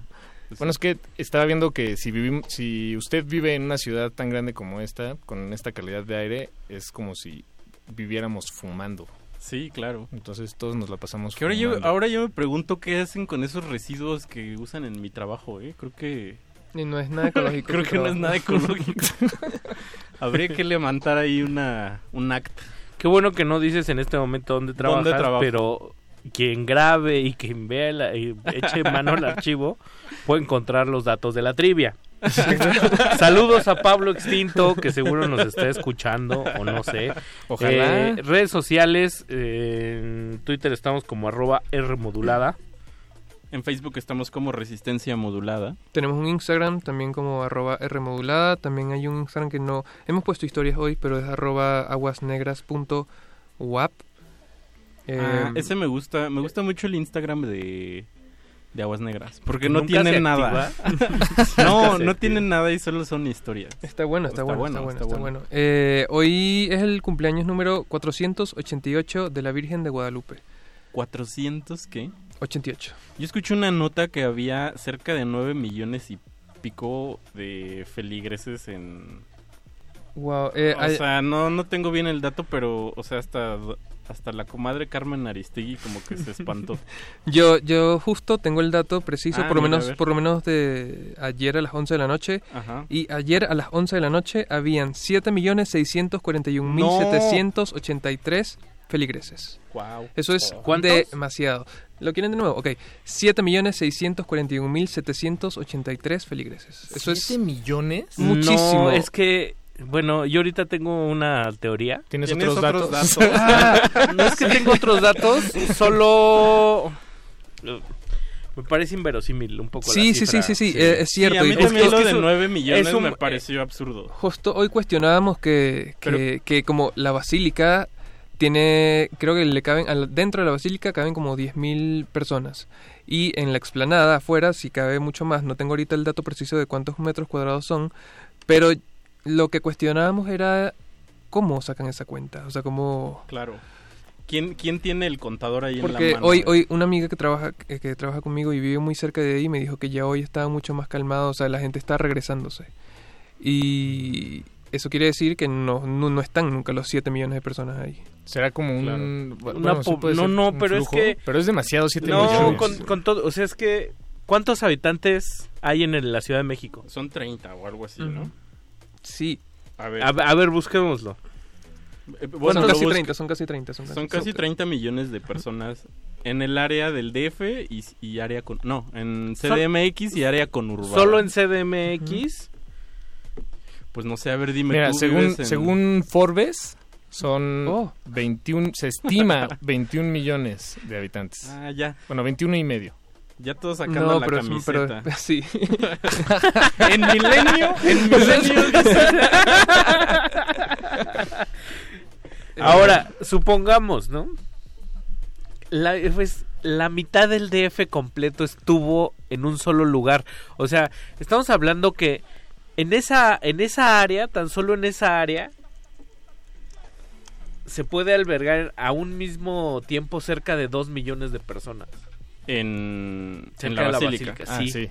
Sí, o sea. Ah, pero no toda la siete gente es- entra. O sea, siete es, es una, Una es una brutal. Y brutalidad. La, o la sea, onda es que sí se queda la gente como en la calle. O sea, no todos entran a, a la basílica. O sea, No, pero perdón también están los que se quedan. 10 millones, o sea. Sí, es muchísimo. Y la Basílica de Sa- o sea, la Guadalupe es la segunda basílica más visitada del mundo. Y la de San Pedro, la del Vaticano, eh, es la primera, obviamente, y tiene anualmente 20 millones de visitantes. Entonces, ¿cómo sacas esa cuenta de que la mitad de visitantes de la Basílica de San Pedro Es están aquí hoy? en. Sí, Suena como ojo de buen cubero. Hoy, hoy leí una en uno de estos ejercicios de relativización de las cifras que decía, era como si hubiera 10 partidos llenos en el Estadio Azteca al mismo tiempo. Sí, sí. Es, es una cosa imposible. Sí, no. No, o sea, no... O sea, perdón, cifras Dijera- oficiales. No, no. Dijera Nino Canún, tú eres de los escépticos, Ricardo. No, solo estoy apelando a la- al dato duro que me a la parece no, Absurdo, sí, sí, Es sí. absurdo, ¿no? Lo que yo digo es que no están al mismo tiempo, que son visitantes que, que sí, ciertamente viene demasiada gente eh, en estas fechas, pero Es que no pueden estar al mismo tiempo. Y no pueden, no pueden albergarse tanto. O sea, 10 millones, aunque sea una población flotante, más los que ya viven en la ciudad. O sea, es como si Guadalajara y Monterrey se vinieran juntos, completos de un jalón. ¿No? Sí, sí, Aunque sí, sí. estuviera, por muy flotantes que estuvieran, estamos hablando que Mucha gente en la ciudad, sí. haría, haría, habría avenidas atiborradas y avenidas y avenidas y avenidas y no lo hay. O sea, solo está atiborrada la zona. O sea, ya llegas al Zócalo y ya está despejado. Hay mucha gente, sí, pero... Ay, perdón. perdón. Eso quiere decir que vayamos a música, que No, ya no, no, no, no, se me Porque sí podemos ir a música. Estaba yo aquí viendo las cuentas. Estaba- me estaba preguntando quién, qué arquitecto fue el que hizo la basílica de, de Te tengo, te Guadalupe. tengo el dato en Google. Yo recuerdo que era algo así de Pedro, no sé qué. Pedro Velázquez, Pedro... Ay, Qué no feo que estamos buscando en Google en vivo. No, no, no. Y, y Hablen también, mientras. y- y también feo que, que estés en radio pública. Sí. Y en la, la No, radio de la ver, universidad. no, ¿Qué acabas de decir, Mauricio? No lo ¿Qué es digas eso? otra vez. Pedro Ramírez Vázquez. Vázquez. Claro. Es. Pedro de Arrieta, a mí me sale. Y el, Ah, y el ¿sí? estilo es barroco novohispano. Ándale, ese, ese sí me suena. Ole. Ese sí fue de Wikipedia. Sí, Sí, súper. sí, sí. Difícilmente alguien te maneja. Luego, con el dato, con ese dato hasta arriba. Oigan, pues vamos con una rolita. Vamos a empezar- un primer bloque. Porque vamos dos horas. eh, Sí, vamos hasta dos las horas. 11. Vamos Once de la hasta noche. las 11. A ver, Wow. eh, ¿qué echamos? ¿De dos bloques, de dos rolas por bloque musical? Sí, eso me parece bien, claro. eso me Va, parece va, bien. Va, va, va, órale. Tú escogiste Bueno. la primera, Ricardo. No, no, no, esa la escogió Eduardo. La primera. Ah, es, que, es que hay, hay, hay... Es un villancico. Va, va a sonar el primer villancico de la no hay temporada aquí en. Resistencia. No, sí, ya lo puse la semana pasada o antepasada. Que fue bien ¿Cuál? extraño. La, la del negrito, soy un negrito fullero. ¿Te Ah, ya, sí, sí. Pero este Estuvo que vas, a, que vas a poner es un villancico también. Eh, ¿Cuál es la primera? No tengo ya aquí la lista. Chabela Vargas, Los peces en el río. Ah, a Chabela le encantaban las vírgenes. Entonces esta canción es una que menciona, no específicamente a Guadalupe, pero, pero bueno, esa está buena. Escuchen. Bueno, vamos a escuchar a Chabela Vargas y luego a este que se llama Blues Music. ¿Quién es?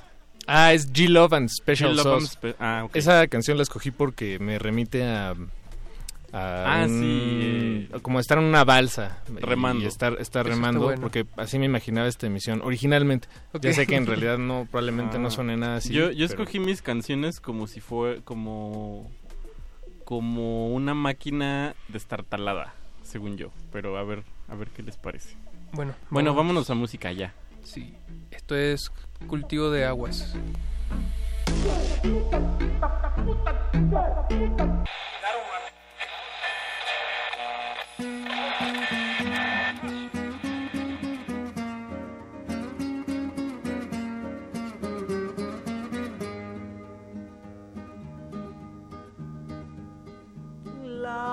Virgen se está peinando entre cortina y cortina.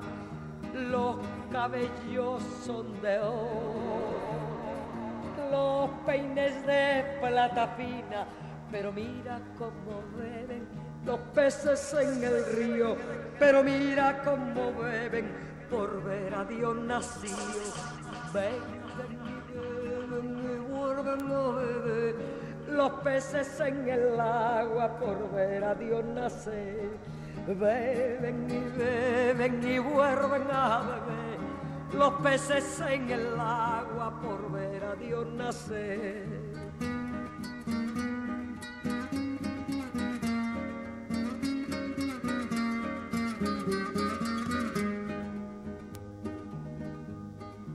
La Virgen lleva una rosa en su divina pechera que se la dio San José antes que el niño naciera. Pero mira cómo beben los peces en el río, pero mira cómo beben por ver a Dios nacido. Beben y beben y los peces en el agua por ver a Dios nacer. Beben y beben y vuelven a beber los peces en el agua por ver a Dios nacer.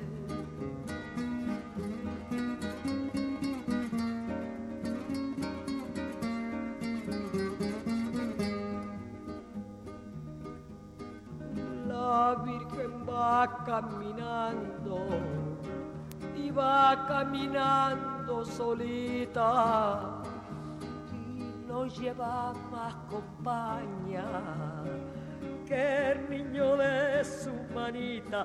Pero mira cómo beben los peces en el río, pero mira cómo beben por ver a Dios nacido. Beben y beben y vuelven a beber los peces en el agua por ver a Dios nacer. La Virgen lava pañales y los tiende en el romero, los pajarillos cantando y el romero floreciendo. Pero mira cómo beben los peces en el río, pero mira cómo beben por ver a Dios nacido. Beben y beben y vuelven a beber los peces en el agua por ver a Dios nacer. Beben y beben y vuelven a beber los peces en el agua por ver a Dios nacer.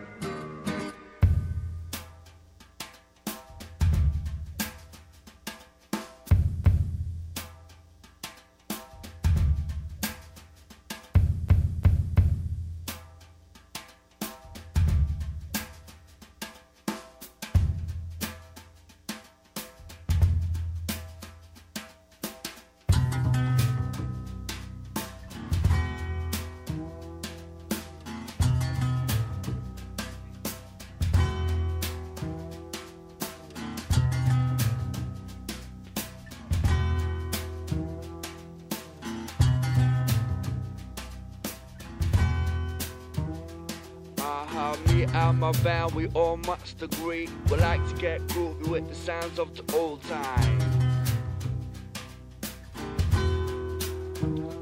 We like to jam, cause man, sound from the bandstand, hand from the cosmet, hang from the old ones, the tones, the gears, the props, and the ride. Very much simple, chillin' outside, way back, way back. Uh, From where music really started, I'm a child of the 80s. So where I departed, since then I started a collection of the people who started it all. I reckon, therefore, I got some in my side like mine.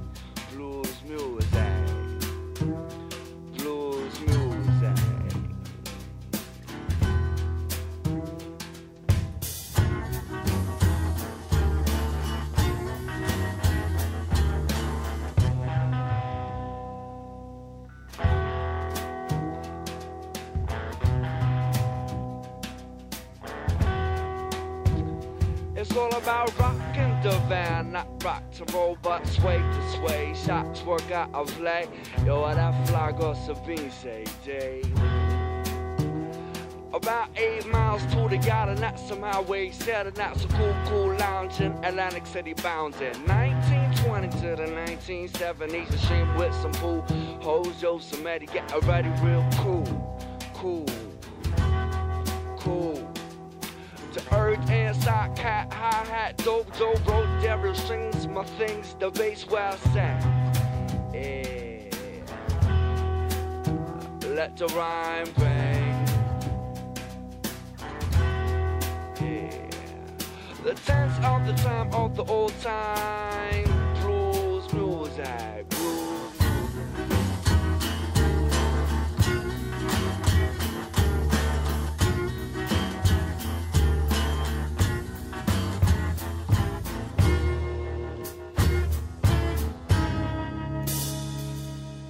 Blind Lemon, Jefferson, and Zeus BMWs to prove Fossey, Abacana, Booker White, Booker T, James Brown. Jimmy Smith at the console, so with the girls. Aretha Shaka Khan, the so solid gold. Cisco and and Left Belly too. People's the road with Woody and you, Bob Dylan. A million Sid Silver tone guitars, heard the licks. Yo, Looney take them nowhere. Blues music. It's like chewing gum with your headphones on, like drinking lemonade, like chilling on the front porch after running ball. Like you lost a twenty dollar bill, like I got a free ticket, yo, from the scratch and win. It's like the swimsuit issue. Yeah, man, I think I need tissue. It's like you and your baby got nasty, cut up and left alone. Now making eyes on the city bus again. Now you got ink spots on your page again. Grandma cooks a blueberry pie. Little sister got a boyfriend. It's like smoking the right, the final rites, the vinyl rides, blues music, blues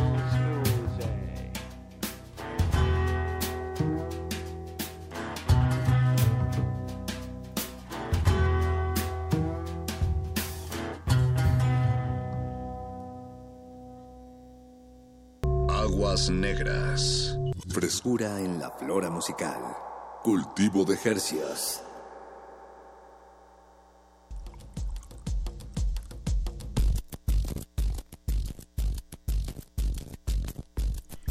Regresamos a cultivo de aguas.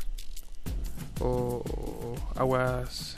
Aguas sucias. Aguas sucias. Cultivo de. Hay una que no podemos decir. ¿Cuál? Cultivo de negras, eso no lo podemos decir. O sea, es ¿Por qué inapropiado. no? Bueno, o sea, bueno, digo, nada más por, por mien- mientras esté en el contexto de- del programa, todo bien. Ok. Nada más no, nadie Ah, lo, lo. Dijera un amigo, ¿para qué aclaras? es, es, es un poco equivalente a A contar, a, contar el, a explicar el chiste. Sí, sí. Pero puede ser un buen recurso si es bien utilizado. Ah, claro, explicar el chiste hay hay varios comediantes que de la talla Televisa Monterrey que lo hacen bien. Sí. Yo pienso en eh, ¿cómo se llamaba el de mm, el de este comediante que hacía el hooligan, no puedo que se me esté yendo el Andrés. Bustamante. Andrés Bustamante. El Ah, Wiri claro. Wiri. El Wiri Wiri. Tenía uno Con Johnny Petardo. Johnny Petardo. Ese, lo hacía muy bien, sí, tienes razón. Que Oye, en no era explicar el chiste, era como lo opuesto, ¿no? Era Ajá. reírse del chiste antes de contarlo. Miren chicos, acabo de encontrar, eh, porque yo estoy así como navegando en internet. Eh, Ah, haciendo radio y navegando en internet. ¿eh? Sí, se, aquí se puede hacer como al mismo tiempo. Entonces, mira, el- la superficie de la plaza de la basílica son 49.300 metros cuadrados. Ajá. Y encontré una cosa que se llama aforómetro, que es más o menos como una calculadora en donde pones los metros, los metros cuadrados y dice el aproximado de personas que caben, como en formato auditorio. Mm. Entonces, estoy, voy a hacer la cuenta porque no el- la calculadora te da como ya unos predeterminados y no hay eh, la cifra de 49.300, pero hay por mil metros cuadrados cuántas personas caben. Entonces, aproximadamente caben 1.220 personas. En, en, En la ¿cuánto? plancha. En, En la- en mil metros cuadrados. En- Ah, en- ok. Esto quiere decir que si lo multiplicamos por 49.300 da aproximadamente 55.216 personas. Lo cual quiere decir que no caben 7 millones de personas. Sí, no, no, no. No, no. Exacto. ¡Tómala! ¡Cifra oficial! Para que sepan, pues. Pero, pero hay derecho de réplica, ¿eh? Si algún Obvio, obvio, oficial sí. si algún quiere venir a si explicarnos. algún estudiante de actuaría o, o de estos que estudian este ¿cómo se llama esto de las estadística estadística no- nos puede Algún obsesivo de las cifras.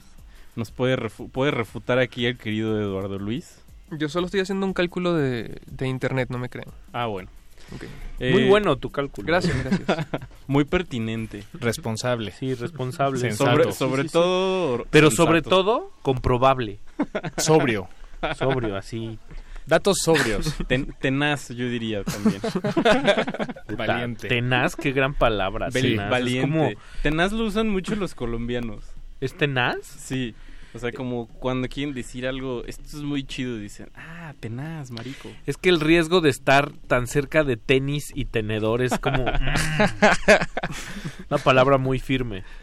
Miren, una pregunta. Aquí solo hay un tipo de virgen. O sea, solo hay una virgen. En todo México. No, ¿O hay distintos? no, Reformula hay la pregunta. Sí, a ver, a ver, a porque, ver. Sí, sí, porque- sí, sí, sí. Perdón, perdón. Me, me faltan, me falta información. Ah, para faltan contestar. elementos ahí. no no has contextualizado la pregunta Que si solo la Virgen de Guadalupe está en México. O sea, digo, en México sí que si hay distintos tipos de vírgenes en endémica. México. Porque, lo digo porque, porque hay, en, no sé, en, en Venezuela hay como... 48 mm, vírgenes No, varios, o sea, diferentes vírgenes dependiendo, o sea, nombres de vírgenes, dependiendo de la zona. ah sí sí hay Sí. o sea como en, en el en el caso que son como una especie de santos no por por región No, Sí pero son la- vírgenes. o sea, pero es, la, también- es la Virgen María con otro nombre. Ah, eso sí, no sé, porque, o sea, por ejemplo, en los, en los pueblitos, luego sí está la Virgen del Rosario, la Virgen de Ah, no sé ajá, qué. ajá, sí, a eso me refiero. Pues También es- están las playas vírgenes. y de esas hay, hay varias Uy. en todo el país. Pero si las aves ya no son vírgenes porque ya alguien fue. Bueno, t- una playa completamente virgen, no sé. Yo creo que ya no existe, ¿o sí? O sea, yo creo que No, todo- el no humano sé. ya recorrió todo el perímetro. la, la orillita. Sí, pues sí. Y bueno, seguro hay unos, unos tramos que, que son más difíciles de recorrer. Y, O que y- son inaccesibles. Exacto, y por- eso pues la, las virginiza eternamente. Hay islas así que, que son como exclusivas, que no va todo el mundo. También, pero bueno. Porque que son, pri- ya- porque son privadas. ¿O Mm, por qué? También. O porque es muy caro ir, ¿no? En, en Venezuela hay, acabo de ver, hay, O está 20 lejos. miren, Ajá, está lejos. hay 23 tipos de vírgenes en Venezuela, para que sepan. ¿23 tipos? O, Ajá. ¿Cuántas de O esas sea, ¿son lloran- categorías? ¿Cuántas Son de esas... nombres, cada son tipo hay... Son como, sé que en Caracas está la Virgen del Valle, por ejemplo. Ya. Entonces, eh, ¿Hay alguna que llore sangre o de- que tenga Todas. esas cosas como, Todas, como obviamente. sobrenaturales? todas, todas tuvieron como apariciones de algún tipo, ¿no? Ah, ok. Como... Y, toda- y todas, supongo, eh, atienden una necesidad muy particular, ¿no? También como aquí. Cumplió un milagro o algo así. Ajá, en, Ajá. en específico. Pero bueno, eso yo no sabía que, o sea, las distintas vírgenes que hay en en, en el país cumplen o satisfacen ciertas, bueno, cumplen ciertas cosas, ¿no? Eso no, no lo sabía. Mm, Es que no sé si que es que, según yo, todas tienen como el mismo trabajo, la misma chamba. ¿Qué es, qué es ayudar a, a la- a la gente de acá abajo? Pero se aparecieron de, de- bueno. de distintas formas. Entonces, le dan como... Ah, claro, como la Virgen de los Sicarios en la, en la novela esta de... ¿Hay una Virgen de los Sicarios? No, bueno, la película esta de que está basada en la novela de César Vallejo. A ver, ahí les va uno que los ponen aprietos cada 28 aquí en la Ciudad de México. San Judas Tadeo, ¿saben de qué? Ah, él, él sí tiene una finalidad par- muy específica. particular, que es el de las causas imposibles. de ¿no? las causas perdidas y el de los desvalidos. De las causas perdidas más. Pero también lo usan mucho para pedir trabajo. Causa perdida. Causa- Causa- Causas imposibles. sí. Así, hoy por hoy, 2019. Tienes razón. Me parece muy pertinente tu tu, tu reflexión. Gracias, Paco. gracias. Y si alguno de nuestros radioescuchas conoce una virgen o un santo con una misión muy- Específica. pero que esté así muy desternillante, Así de- por favor, Avísenos. comuníquese con nosotros, arroba R modulada en Twitter y Resistencia modulada en Facebook. Así no sé que o sea hay uno que que solo a los niños por ejemplo no El pedófilo, le cosas, cosas- Perdón. vamos a escuchar un par de canciones Ah, este, justo hablando de niños. Ah, qué que- bueno, qué bueno. qué bo- o sea, vamos a recontextualizar toda la escena. Eh, vamos a escuchar a los microchips. Gracias, Ricardo. Y después vamos a escuchar, híjole, un temazo que hacía mil años. Paco, que no escuchaba. Gracias, Paco. Ese fue un... Muchas gracias. Fue un 1-2, ¿te Sí, fijaste? fue un 1-2, ¿Lo topas? ¿Lo sí. ubicas? Sí, sí, sí. Como un Explica- duelo. Explica el chiste. Duelo de explica el chiste. explica el chiste antes de contar, antes de, de contarlo, por favor, por favor. No, pues escuchemos. O sea, creo que, creo que Sí, sí, no hay de otra. no hay de otra. Vámonos. Vámonos.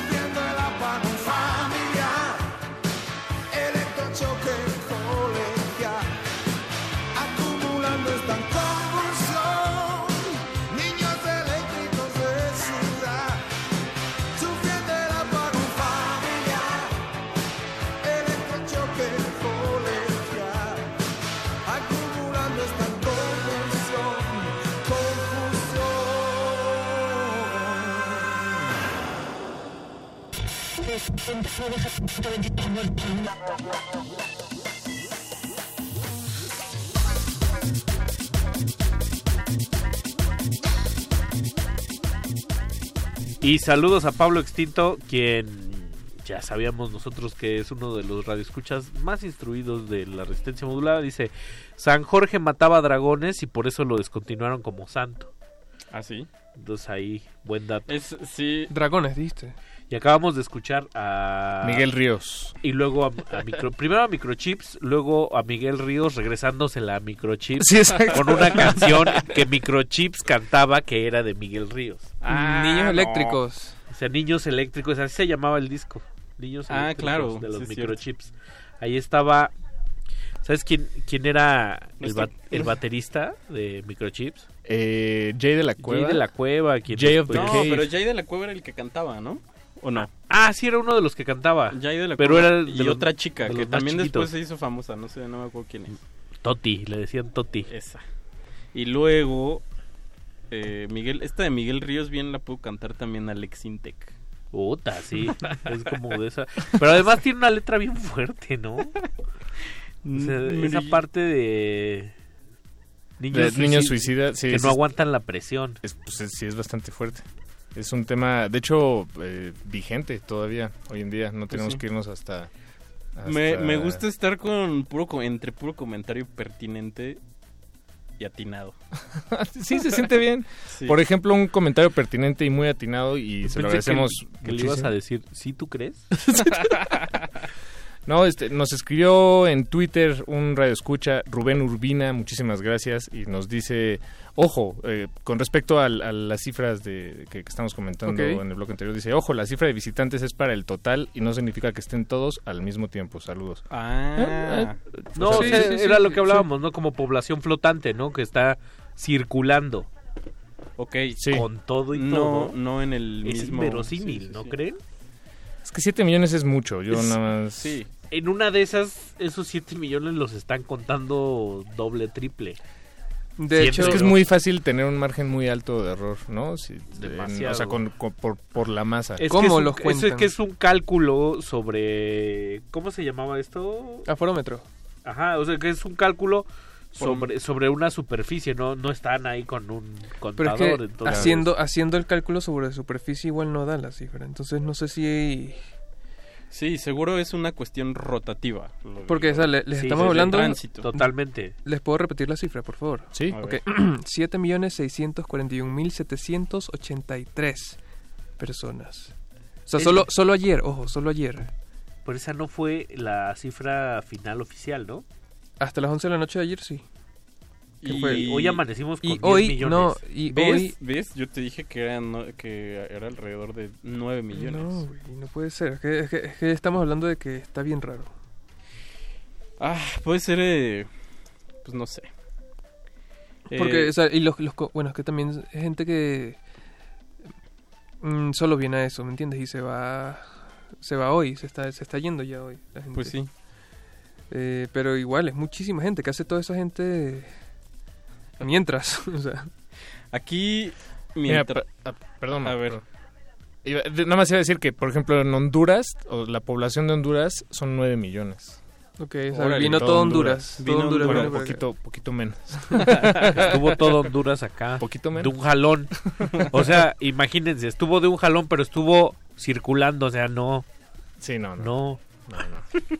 Sí, yo creo que Ricardo lo vamos a pasar al lado de los escépticos. Sí.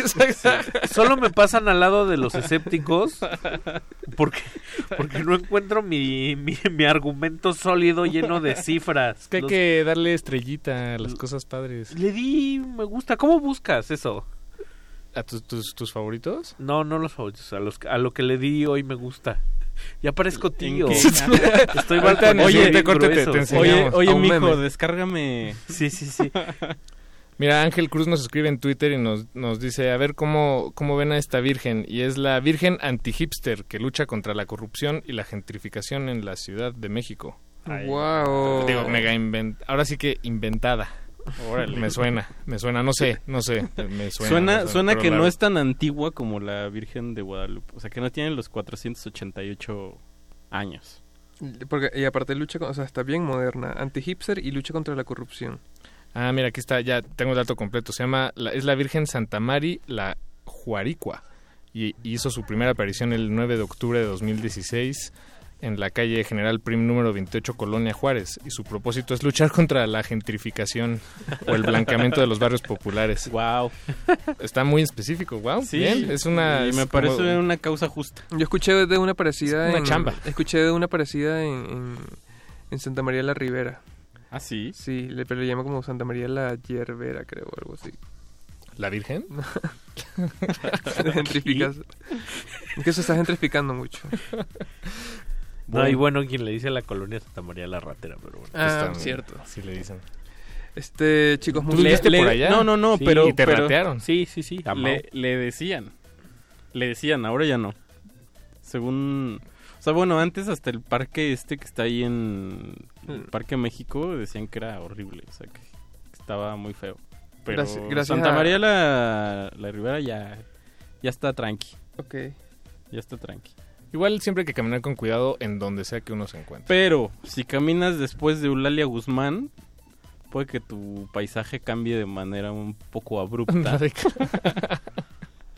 y, y pues sí, ya hay que, digamos que hay que tomar sus precauciones. Ya, ya, ya, ya pasando Eulalia Guzmán hacia la calle Naranjo, hacia esta calle que se llama Nopal, hacia esta otra que se llama Peral, o cómo se llamaba Ricardo, ahí donde era como un, una especie de picadero o algo Pues es así. una zona industrial, ahí como muy vieja. E históricamente tiene una cultura sobre la gente que se dedica a lampa, a robar, a delinquir.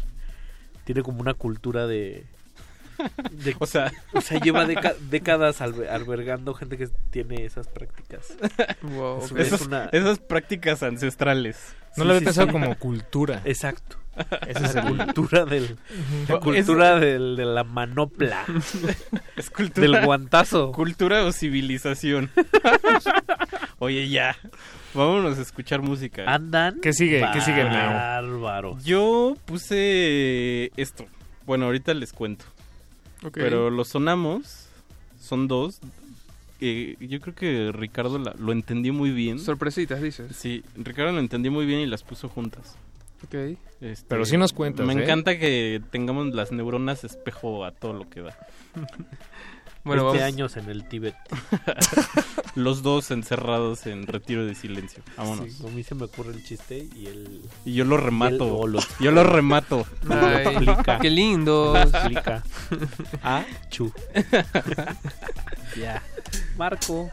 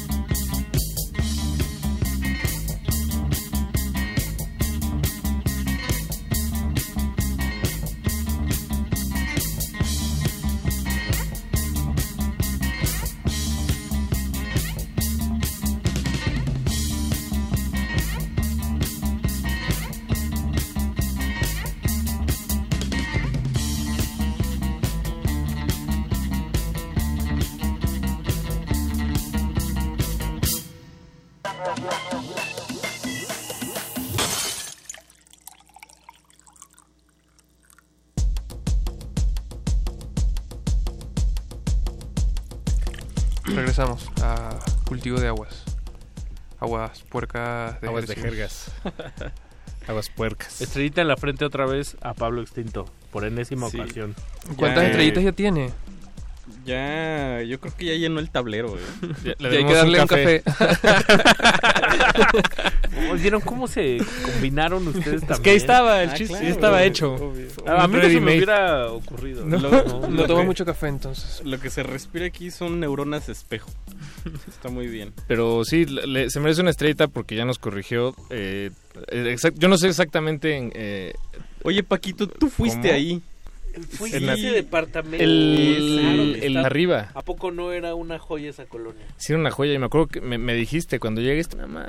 Tráete tu fierro, ¿Y carnal. ¿Eso hace cuántos años fue? ¿Ustedes cuán- hace cuánto Como vivieron? cinco años. Como cinco años. Wow, ahí sí, los que se conocen de toda la vida. Plátic- pláticas de abuelito.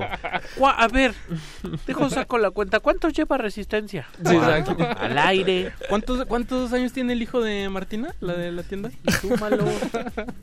Mira, eh, tienes que explicar las canciones que sonaron. Ah, Ah, sí, escuchamos a ESG, ESG, una banda neoyorquina de por ahí de 1978. Eran unas chicas del Bronx. Y después escuchamos a Lizzie, es que híjole, está como en francés, no, no sé. Lizzie Mercier. Marcier de De Clores. de Close con una canción que me gusta mucho que se llama Wawa. Me gusta la guagua. Estuvo Guagua. muy buena. Qué bonito. Sí. Es como con como con batería vieja. Me suena. Según yo es como de Rapture antes de ser Rapture. Pero bueno. Eh, ¿Qué sigue? La vida. Oye, estábamos, estaba viendo que también el 12 de diciembre la Virgen de Guadalupe la festejan en Filipinas. Ah, qué bien. Saludos Filip- a Manny Pacquiao. Y Filipinas A mi tiene, querido Manny. tiene más Mi gallo. similitudes con México de las que luego Sí. a veces pensamos. O sea, Sí. incluso en el lenguaje Sí, hay, hay palabras que son muy similares. sí, creo que hasta pues, justo el Manny de repente medio habla español, creo. Y también tienen apellidos como así, como Ma- como Niurka Marcos. Ajá. Hay, hay muchos Marcos allá. Nurka Marcos. Manny Pacquiao, el devorador de mexicanos. Esa me encantaba. Ese es muy bueno. Eh, ¿Se acuerdan cuando mandó a dormir a un inglés de Manchester Sí, que le decían el mexicano? el mexicano. de un golpe lo Ricky, sentó. Ricky Hatton, que no le duró ni, ni tres rounds. En el segundo lo mandó a En el- roncar. En el segundo Literal, lo mandó a lo dormir. mandó a roncar. Ya me siento de esos viejitos este también que dicen, ¿te acuerdas en el partido del Cruz Azul del ochenta y tantos? bueno, ya. Pero ¿por qué le decían el mexicano? Porque, Porque peleaba, peleaba al estilo mexicano. Ajá. En el box. Y salía con un como con, Con un, un sombrero, sombrero, de sí. charro rosa. A los zapatos. Oye, qué bárbaro. A los Zapata, efectivamente. Wow. Oye, qué bárbaros. Vienen, vienen súper agudos hoy. eh, ¿Qué sigue de, en la lista, miau? que eh, sigue en el agua de tamarindo ese que tienes ahí. Sigue. Ah, este lo escogiste tú. Sí, Paquito. señor. ¿Cómo- No. ¿Cómo se llama? Es que hay una que voy a cambiar, pero no. La de los Red Hot Chili Peppers. Esa es buenísima. Ah, bueno, pues hay que... Tenemos que hacer un corte a las 9, o sea, no... De A esas las sí 10, no a nos... las 10. Perdón, a las 10. sí? ¿Por? Sí. Ah, ¿por qué? Porque hay promo, porque Pero hoy nadie vino. No, no, no. O sea, corte Hoy es de nosotros. Sí, es verdad que se Bueno, no, sí, hay que, hay que respetar. Si quieres ser un buen ciudadano, reglas. hay que empezar por... Sí, claro. Pero, pero sí nos da para escuchar, creo que esa, de ¿La de los Chili Peppers? la de los chili. Sí. Yo hacía mucho que no escuchaba los Chili Peppers y ahora que ya llevo un año chambeando en un lugar de- que no quiero decir. Pero que por ahí está el registro. de Ajá, y, y que no es ecológico. Este... Pablo Extinto, búscalo. Él va a poner el, el nombre en la... Mira, tres minutos. Eh, bueno, vámonos ya con la canción. Ok. Bye. Pero Ah, híjole, Ricky, qué bárbaro. Vámonos.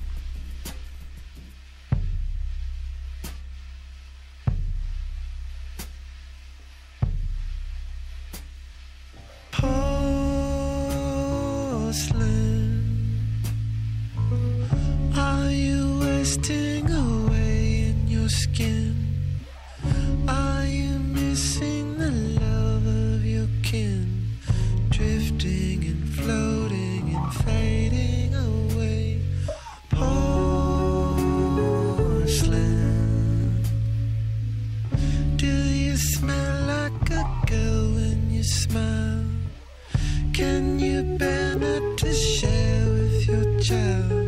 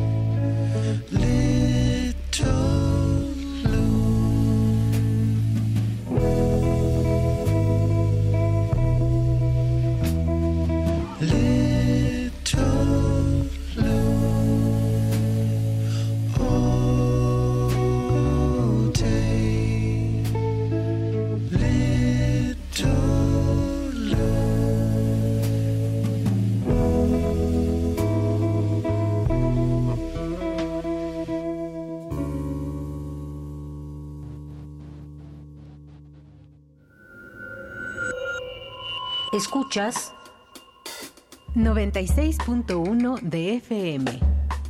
XEUN. Radio UNAM. Transmitiendo desde Adolfo Prieto 133, Colonia del Valle, en la Ciudad de México. Radio UNAM. Experiencia sonora. ¿Has intentado dejar de beber y no puedes? Puede ser que seas un alcohólico. ¿Alcohólico se escucha fuerte? Las consecuencias pueden ser peores. No dudes, infórmate. Mayor información al 5705-5802. Lada sin costo 01800-561-3368. Hola, soy Irma Pineda y estoy en descargacultura.unam. Disfruta de la obra de María Baranda.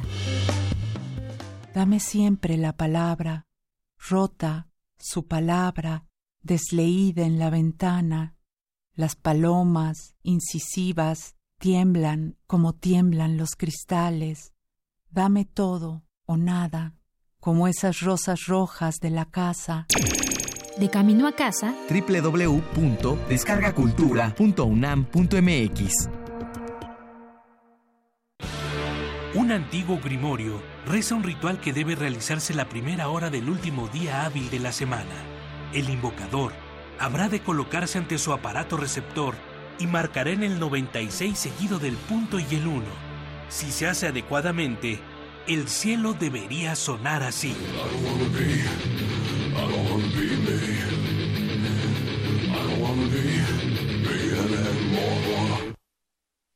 Carpe Noctem, el refugio sonoro para la cultura gótica. Viernes a las 0 horas por el 96.1 de FM. Radio UNAM, experiencia sonora. Aguas negras. Frescura en la flora musical. Cultivo de Jercias. Te abrazo, hermano. Nos abrazamos. Nos abrazamos. Los cuatro.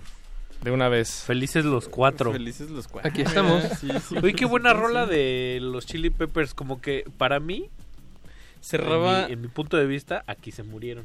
En el En el Californication. Sí. La que se llama Porcelain y es, es tremenda. Y Cierra que- magistral el Sí. disco, ¿no? Sí, sí. Es la canción que cierra ese disco. Sí, es Su la obra última. maestra. Ok. Su obra cumbre. No, es- espera, yo no estoy tan seguro que sea la, la última última. Yo recuerdo ¿eh? que era la última. ¿La última canción? La última canción del disco. Ah, no, no, no. Mm, creo que. No, pero sí era como la penúltima. A ver, De las ultimitas. pues. Yo recuerdo que era la última. Cerrando no sé. ciclos. No, sí es. No, no es la, no es la última, Mau. ¿No? Ay, bueno. Lo La siento. última era la de- Ah, no, también el era una acústica. Era Road ¿no? Tripping. Esa, Ah, sí, también sí, es buenísima. sí. Que también es. Claro. Y ese disco lo produjo Rick Rubin. También, también un... El bueno un- viejo. ajá. El bueno viejo. Un fabricante de trancazos, de cañonazos. De cañonazos como la canción de Walk This Way con Aerosmith y Ron DMX, por ejemplo. Y, Sí. y pues, varios de Metallica, Linkin Park, Sí, sí. sí casi tiene- todos los de Red Hot. Chili Los, Peppers. los Beastie Boys. Los Beastie Boys. No, pues un... O sea, eh, a él le debemos el, el dere- nuestro derecho a divertirnos. a pelear por él. Por, Sí. por nuestra, por la party. Exacto. Sí, y esa canción de, de eh, también de la que escuchamos Porcelain también me, me la imagino Para flotar. como para estar flotando en una en una balsita. Y de hecho en algún momento de la letra dice dreaming and floating and fading away, eh, soñando, flotando y eh, perdiéndonos. Qué rico estar perdido flotando en el agua. Sí. Voy a la playa para que sepan. ¿Vas a ir? ¿Cuándo vas a Voy a ir? la playa. No lo sé, pero la semana que viene. ¿Y ya sabes a qué playa? ¿Es virgen la playa a la que no, vas? no, es cero virgen. Todo lo contrario. Cero virgen, vas a Caleta. Pero es la más segura y ahorita que voy a Caracas eh, hay que buscar la seguridad. Ah, playa en Caracas. Obvio, güey. Qué bueno que vas a ver a tu está, está bien familia. raro, está bien raro que no, o sea, tengo tres años en México y no había ido a la playa, pero tenía mucha necesidad de la playa porque ya les he comentado que antes estaba a media hora de la ciudad, ya no la tengo y, y nunca, nunca fui aquí a la playa, o sea, voy a ir, volver a ir a la playa, pero en Venezuela. Órale. Y ustedes no saben lo importante. O que sea, ni playa. siquiera fuiste a... ¿Cuál es la playa más cerca de aquí? ¿Acapulco? ¿Podría ser? Sí. Sí, ¿no? O Veracruz, ¿no? También. También Veracruz. No, no fui a ninguna. cuatro horas. No fue ninguna, pero me voy a preparar para la próxima vez ir. Sí, Aquí. si es que, si es que te dignas a regresar. Obviamente voy a regresar. Ah, bueno. ¿Qué te pasa? Además, eh, puede que el perrito. Ah, oye, nos fue, ah, yo creo que fue por el corte, pero íbamos a poner otra canción ligada a- que venía la mucho a de- cuento que también con venía- Porcelain, pero ya lo arruinaron todo. Ponla. Bueno, ya échala. ¿Cuál? Ya lo arruinaron, híjole. Dave Bixby. ¿Tú le escogiste No, esa? no era esa, ¿o sí? Ey, no es por nada, pero Dave Bixby venía antes que Porcelain. Según la lista. ¿Ah, sí? Sí, pero tranqui. Pero eh, andaba muy ahí, ¿no? Como en Sí, el sí, como sí. en el rollo John Frusciante Bueno, triste. entonces, ¿qué Sí. quieren? ¿Medeski o...? No, Qué bueno, John John Bixby, John Bixby. también. Ok. Sí, es, Dave, es muy Dave, buena. Dave. Dave, Dave, Dave. Esta canción se llama 666 y, según él, habla del apocalipsis. A ver, espérame, porque Ya la no, ya no la borraste. encuentro. ¿Por qué ya haces Ah, eso? aplicando Espérame, la de... espérame, espé- Ya cállate, Rica, a ver, espérate. ¡Qué bajo! Dave Bixby tiene un discazo que se llama Oda. A ver, ahí en tu lista Ajá. que... Buenísimo. ¿Sale en ese disco? Sí. esta Sí, canción? sí, sí. Ah, ya. Ricardo Yo no lo tiene en vinil. otro. Ah, sí, yo tampoco.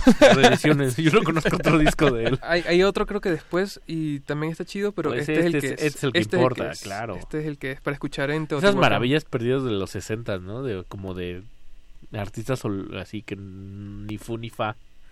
Buenísimos. Un, día- un Ah, día ya deberíamos la- ya hacer un la- especial de tres horas. De, Cuando de quiera. Puro, de puro de ese. Con Le Candiani. pedimos a, ajá, le pedimos a Candiani No, que no, nos no. ahorita. Con Jaime. Ah, oh. Bueno, ya. Vamos a escuchar a Dave Bixby.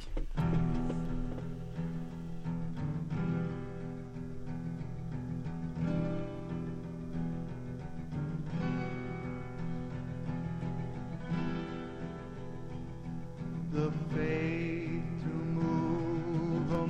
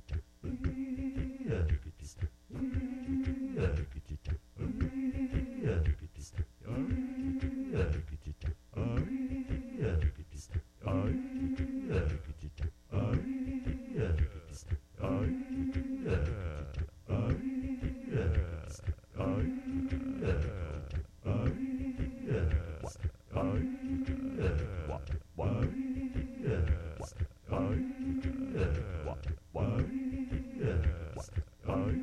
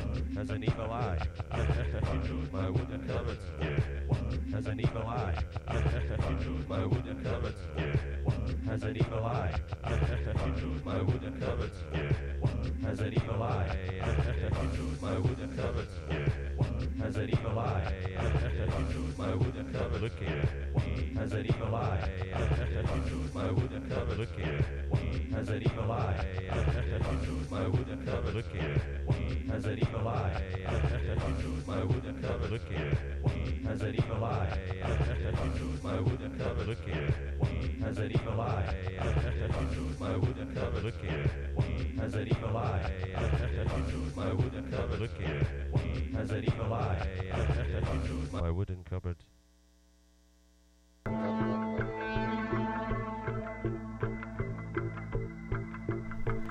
Eso que escuchamos se llama My Wooden Cupboard de un artista escocés que se hace llamar eh, Wounded Knee, que se traduciría a rodilla herida, digamos, y pertenece a una disquera eh, también eh, de, de Escocia que se llama Benbecula Records. Bueno, se llamaba porque cerró en el 2009 y todo el archivo, eh, o más bien casi nada del archivo de, de esa mm, disquera está disponible en línea. Entonces, esta es una joya que, que la verdad me enorgullece poderla ¿Cómo- cómo compartir. porque- ¿Cómo se llama el porque- sello? Benbecula. Benbecula. ¿Cómo se escribe? Con Bs de burro, este, todas. Benbécula como de Ben- Drácula. Benbécula, exacto. ¿Es de el que dices que era de Birds of Canada? No, pensé, pensé que era de Birds of Canada, pero no, me, ¿No? me- Ah, me confundí, me confundí. Pero sí, fue una disquera, pues chiquita, independiente, que estuvo activa, creo que un 10 años apenas. Del 99 al 2009, por ahí. Acabas de contestar toda la pregunta que hizo Rafa Villegas al respecto. Que qué era lo que estábamos Ah, pues querido Rafa Villegas, qué bueno que te gustó. Esa, si quieres te paso el disco, te, te- te puedo mandar una liga, porque no lo busqué para, para comprar, para descargar, para todo y no existe, no está. Para comprar, Paco. De- o sea, lo busqué todas, No, busqué no todas las materialista. opciones. busqué todas las opciones. Pero lo tenía por ahí en un disco duro, descargado. Luego, o sea, lo busqué para comprar y luego le dice a Rafa Villegas, te lo paso. Te lo paso. Te lo pa- no, pues se puede comprar, sí se vale compartir. No, ven, véndeselo. Saludos al querido Rafa que nos Sí, saludos. escuchando. Saludos, Rafa. Sí cumplió su promesa. Dijo que, que iba a escucharnos. ¿Ah, sí? Sí. Ah, sí. Porque, porque no venía de toques. ya decía yo que no era desinteresado. Saludos a Betoques también. y todo Sí, el disco saludos. está como en esta en esta vena. Sí, son ocho temas y todos son eh, pura voz y, y, eh, bueno, capas de voz grabadas. En un una pedal, otra. supongo, ¿no? Tiene una que me hubiera encantado poner que se llama eh, eh, River, pero dura 11 minutos. Pero Ah, es lo sí. mismo. así Sí me la imagino. y Sí. Sentí que me iba a apañar 11 minutotes que, que, pues, no. no, no, tampoco. Bueno, les Muy quiero bien. comunicar, amigos, que eh, siendo las 10.16, oficialmente dejo de buscar mi, mi post y, Ah, ¿no diste con él? No, no, No. no, me di por vencido, la verdad. Híjole, sí. Nino Canún te correría del estudio. Saludos a, Ni- a Nino Canut. Donde si nos quiera que está escuchando. Qué paciencia de señor de, de ser como uno de los grandes moderadores de los medios de comunicación. No, no, no, espérate. Uno de los grandes moderadores de un programa que hablaba. O sea, que tenían un debate sobre ovnis. Duraba horas. Ja- Jaime y, la madrugada. y sus secuaces y bueno. Bueno, que también hacían especiales de lucha libre, ¿no? Ah, sí, ya no me acuerdo de eso. Y había niños en el público y les daba la palabra. Entonces yo solo quiero decirle al Tirantes que es un mal referee porque solo cuenta uno, dos y se queda callado. No, no, no, aguántame el Wow. corte. Y qué feo papelón hizo Híjole, Nino- Nino en un- sí, en la mañanera, ¿no? ¿Es sería donde te refieres o no? Sí, sí. Híjole. Bueno, pero no vamos a hablar Ya, de sí, cosas es- feas. eso es harina de Vamos otro a- costal. a nadar. mañanera, Además, también nuestros radioescuchas tienen que saber otra cosa. Que este es el último programa en vivo del año. O sea, Ah, nos vamos sí. a ir de vacaciones una temporada junto con nuestros amigos de la Universidad Nacional Autónoma de México. Compartimos descansos. Y, Descansos y a fechas y... Ah, no vieron de esa, ¿verdad? Híjole, qué bárbaro, ya. Qué bárbaro, la del chistín. A mí me gusta eh, el, el calendario universitario porque me siento todavía estudiante. Muy bien. Entonces, ¿Cuándo regresamos? El 6 de enero. Ah, el mero Sí. día de las ¿Habrá, rosquillas. ¿habrá aguas negras eh, Habrá- el siguiente año o no? Claro que sí. Yo- claro yo creo que sí. Yo estaba pensando un proyecto que se llamara Cuando el Noise dominaba el... No, qué bárbaro. güey, está bueno. ¿Por qué no? no. Ah, bueno, está bien, ya lo voy a descartar. Esas dos horas, qué bárbaro. Puede ser, puede ser cápsulas chiquititas. Sí. Cuando el, pero, Exacto. pero dominaba el mundo o No, dominaba, dominaba CDMX. Cuando el no el ex Teresa. Eso está muy bien. Ese está bueno, ¿no? Es muy de nicho, ¿eh? Chiqui, chiqui, chiqui cápsula. Y Bien- cuando bien dices muy de nicho, estás ahí como otro chiste. ahí de- También podría ser cuando el noise dominaba inmundo. También. Con una comita ahí Ese me gusta. sugerida. ¿Qué van a hacer en No vacaciones? sé si tan sugerida, pero es Hace- directa, yo diría. Hace rato Eduardo Luis nos decía que iba a hacer en vacaciones que se va a ir a Caracas, que envidia. Sí, ¿Y tú? y a la playa. ¿Yo? ¿Tú? No, yo voy a estar aquí. Tú visitaría a mi familia, tal ¿Tú, vez. de Mauricio? Yo, ay, a mí me gusta quedarme, eh, digo, o sea, no soy de viajar en fin de año, pero me gusta quedarme en la ciudad que está vacía. No hay nadie. Oye, felicidades, Mauricio, que hace poco fue tu cumpleaños. Ay, sí, muchas gracias. no lo tengo en Facebook. Nadie lo sabía. Es de esos chicos Gracias, que se creen Ricardo. modernos. Ahorita, fuera del aire, Que se creen modernos. de- decíamos que hoy es muy bien visto la gente que no tiene Facebook ya. Como nuestro querido Eduardo Luis. Es como la gente que no fuma. ¿no? Ajá, sí, pero sí. pero luego luego se empaña esa imagen cuando te dicen, no, pues es que lo borré porque una exnovia... Y dices, ah, Es como, ah, que, que fue un momento no- de ya no es- debilidad. ya no es tan de- cool. Sí, quizás quizás terminaron por Ah, Facebook porque soy- Facebook une, pero también desune. Yo soy de la idea de que no hay... ¿Qué? Desune. Ese, ese está como para libro. Un balde de agua helada por tercera ocasión de ese joven. ¿Por qué no vamos a otro bloque musical? Vamos, Sí, a es escuchar, Sí. vamos a escuchar a Sunrunners y uy, vamos a escuchar a Ostubarois. Este, este es mi bloque favorito de toda la noche. Va. Lo siento, lo siento por sus grandes canciones.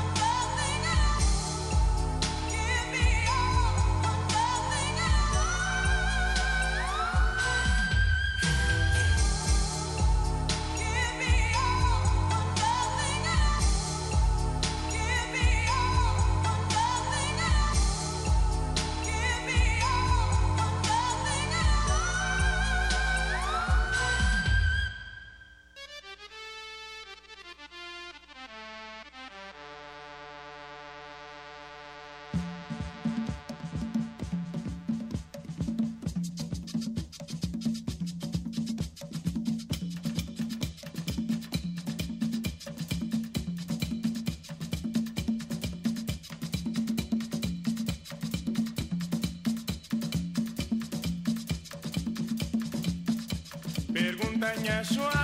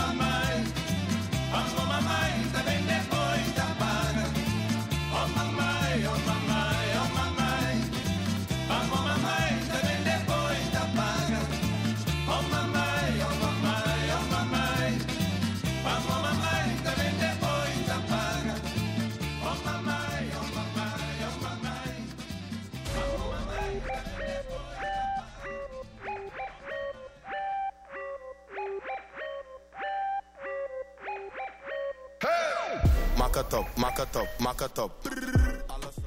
Chamo, eso estuvo bueno, no es por nada. Sí, estuvo muy, muy bueno. Eh, Les dije que era, el- Ostubaroes. que era el bloque. Sí, es verdad que sí. Bien, o sea, Sí, empezó, bien africano y terminó bien merengue hip hop. Ese, eso, sí, Merengue hip hop. ¿Qué dijo? Ese último que escuchamos fue, eh, es música de Cabo Verde, De Cabo Verde. De la Ostubaroes. República de Cabo Verde. Yo la conocí por una un peliculón que se llama de Pedro Acosta, Pedro Costa se llama, Pedro Costa, sin la que se llama Caballo Dinero. que se llama Caballo Dinero, una película hecha con tres pesos. Creo que este tipo filma con tre- su staff es tres peladitos y él. Y a cada uno le paga un peso. Tenía, tenía- tenía que salir el comentario, híjole. Ajá. No tengo aquí el látigo, si no lo pondría en, en la computadora. Bueno, perdón. Una película súper recomendable.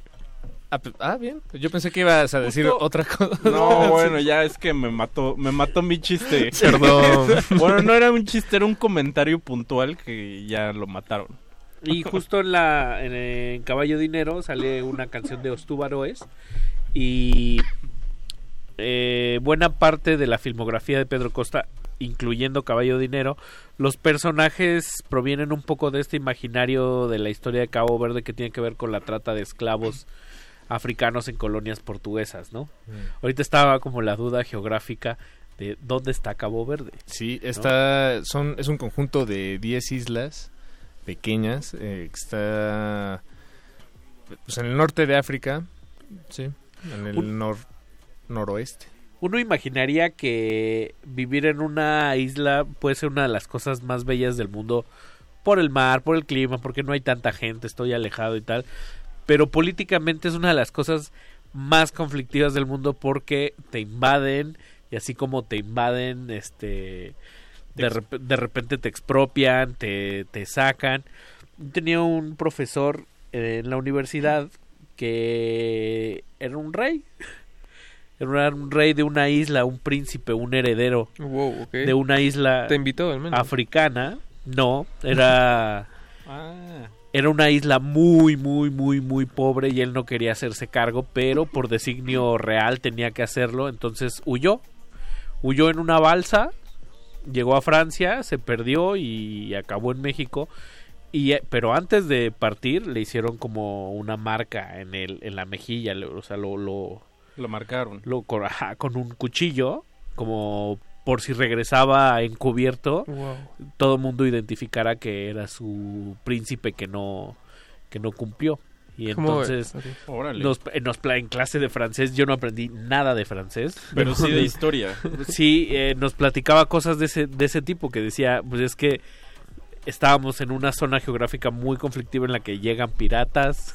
Ah, es que también los piratas sí Los existen. piratas sí existen. Y son Sí. bastante más peores de... Del, de- del, del del- imaginario, de lo ¿no? que Johnny Depp nos quiso Sí. Nos quiso vender. Esos piratas, qué chévere, los de Johnny Depp, ¿no? O sea, Sí. como que Son son, como muy lisérgicos de repente. buena también, onda. Sí. Bien claro. Pero digo, para piratas la verdad es que One Piece es...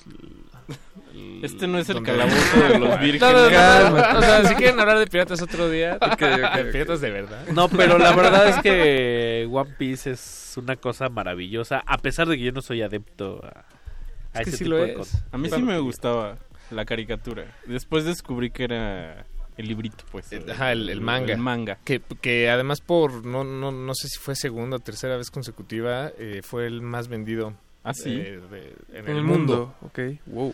Y le quedan cinco años a la historia y cuando se acabe la historia, muchachos, se van a enterar. Va Órale. a salir en el Reforma, va, van a ver. Ok. Está bien. ¿Tiene que ver con Manlio eso? No. con Con Manlio. ¿Qué pasó Yo con pensaba. ese señor? De, o sea, de repente como que aplicó el ghosting, ¿no? bueno, sí, sí. Vale, estaba la fiesta en el mero... Se lo aplicó a. México. Se lo aplicó a México por enésima ocasión. Sí. Bueno, eso, ¿no? Era sí, sí. sí. un maestro. Yo creo que siempre ha sido un maestro del ghosting. Sí, ¿eh? digo, que, que ahorita el, Sí. el tono de los chistes está más en azul, ¿no? Sí, El, el tono de los chistes de llevados. sí. Sí, pero dije- dijera nuestro amigo el de siempre en domingo, aún hay más. Ay, amigo". no hay más. Pero, oye, deberían Están de muy hacer- llevaditos, ¿eh? Deberían de hacer un aguas negras de, dedicado a Manlio. Puta. es No, que no es toda una escuela. De entrada, Sí, el, tono, no, no, el no. tono de político de esa época en Es que- particular. es que yo creo que sí es un una escuela. Ajá, claro, sí, sí. es- es- sí, sí, sí. O sea, el expresidente más infame y célebre de la época tecnócrata mexicana es, es ese estilo, ¿no? Sí, claro. Eh, oigan, no sé si... Ah, no, pues todavía tenemos tiempo. Ay, perdón. Uy. no, No, me no, fue. ¿qué- qué ibas a decir, Mao? No, ya, este, que si íbamos a otro bloque o querían seguir platicando de Manlio. O sea, en lo que se seca la jerga porque ya pesta aquí. Huele, huele a trapo. Huele a trapo. Híjole, ya me volvió a acordar las quesadillas que saben a trapo. No, marico, qué No, es que no, eso no tiene nombre. Es Sabor a lo trapo. peor, O sea, sí, sí, sí, no. O sea, y para 20, ¿Y si ¿cuánto es común? cuesta en promedio una quesadilla? ¿Entre 18 y 15 pesos podría ser? Una Mm. quesadilla Sí, yo creo que entre respetable. 15 y 20, ¿no? Sí, Una- sí. entre una- 15 y 20. una quesadilla Una buena exacto. Di- quesadilla. digamos, digamos es de, de lo que encuentras en la callecita, pues es es, Es es medio ca- carito, ¿no? O sea, yo preferiría para economizar, pues echarme unos taquitos de esos de de muerte. de muerte, ¿no? Pero porque a mí me gusta jugarle al peligro. Sí, ¿te, te gusta? A mí me gusta Mierda. jugar con bacterias, Paco. ¿Te gusta tu taco de cuatro pesitos? Exacto. Y a así ver, de- el, o de el esos que- volado. o de esa promoción que dices son muchos por 20 pesos. Yo ya no he visto de esas promociones. Hay de 5 por La 30 austeridad. ahora. Y cuando la vean tampoco me voy a parar, ¿eh? Se los prometo. Ay, Es que luego hay unas qué que- chillones. No, es que a veces sí uno, uno juega, pero, pero es que también es dudo, eh, como el conteo del, de, de- Como el del que conteo de- hablábamos, o sea, El conteo de la villa. Que un taco te cueste tres pesos, o sea, ya con la carne, Sí, la sí, salsa, bueno, las sale. tortillas, No sale. O sea, es que la gas, ¿no? Hace- Para, para mantener el, el, el trompo quemando. Sí, no, no sale. ¿no? yo no entiendo. La No yo entiendo que en esta mesa todos conocen el concepto de subsidio. Sí. sí.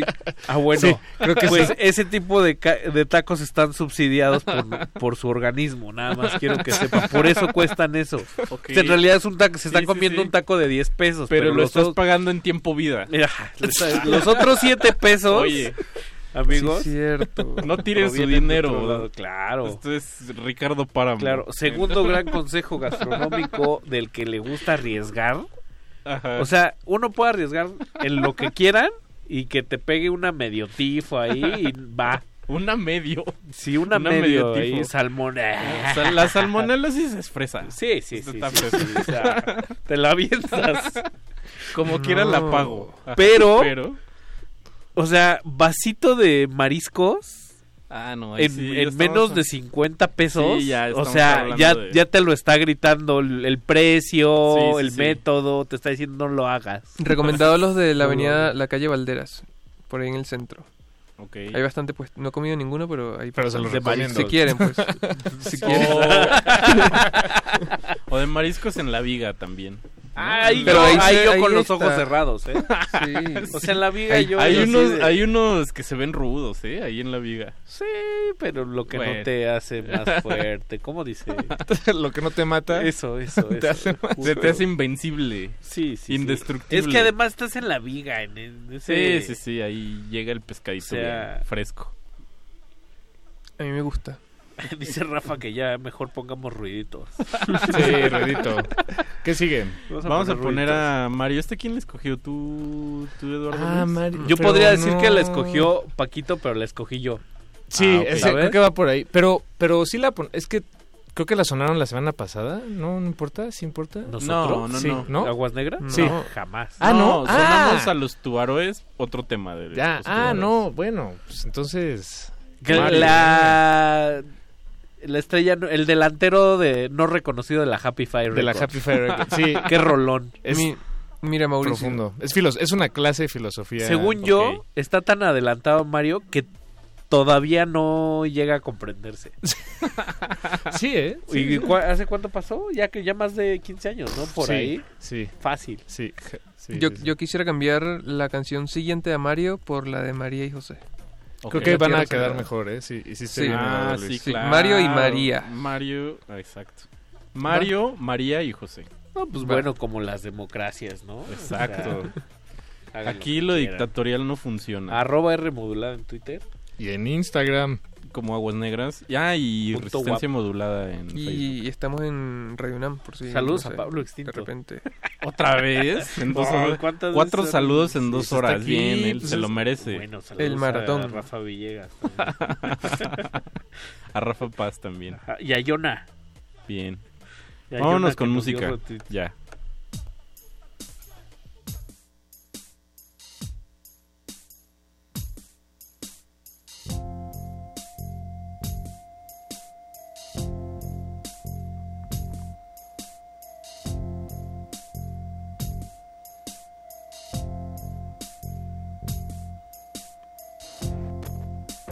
Quieres saber qué día es si todos los días haces lo mismo?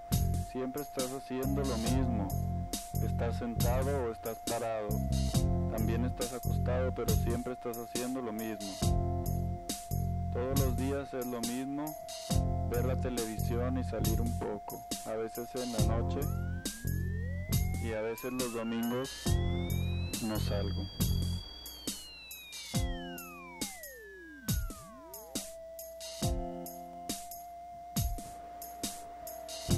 Por eso es ahora tipo de repetición para que siempre me busques.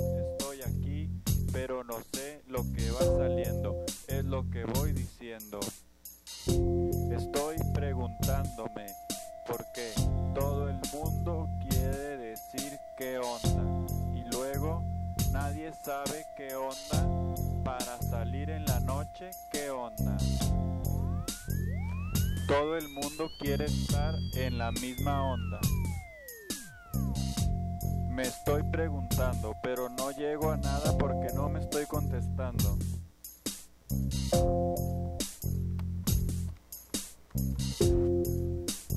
¿Qué está pasando? Está pasando? Estoy leyendo y meditando. Voy por un agua fresca caminando. Tocumbo está cerrado. Ahora nunca está cerrado, pero hoy sí está cerrado. Voy encontrando gente caminando, pero no estoy saludando, no quiero ver a nadie. Solo voy escuchando mi ritmo en el Walkman. Mi ritmo en el Walkman.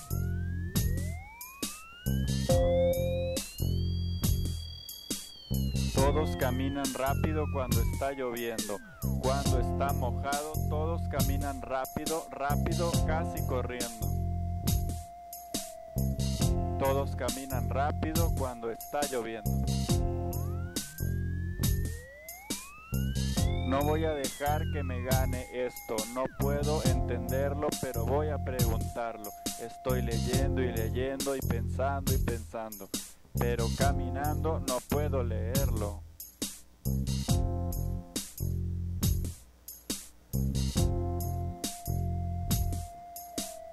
Falta un poco para entenderlo, solo un poco estoy recordando ahora, estoy recordando ahora, estoy recordando ahora, estoy recordando ahora, estoy recordando ahora.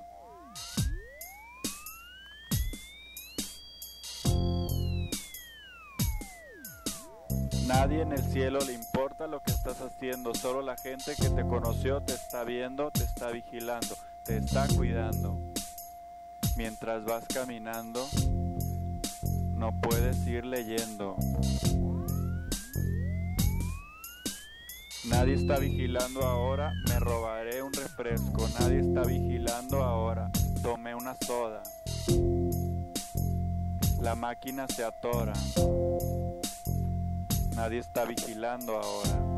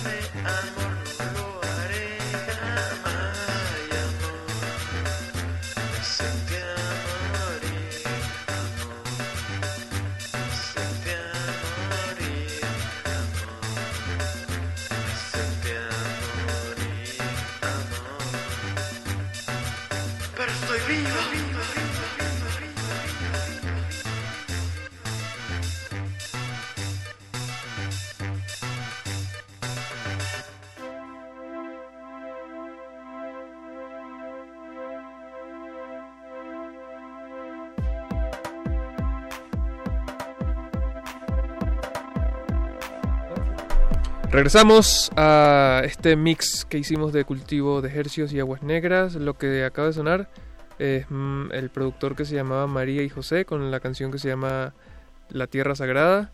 Me gusta El- mucho. El alias de Tony Gallardo III, ¿no? Sí, bueno, ahorita ya ni sé cómo se llama, tiene otro nombre, creo que La Fiebre.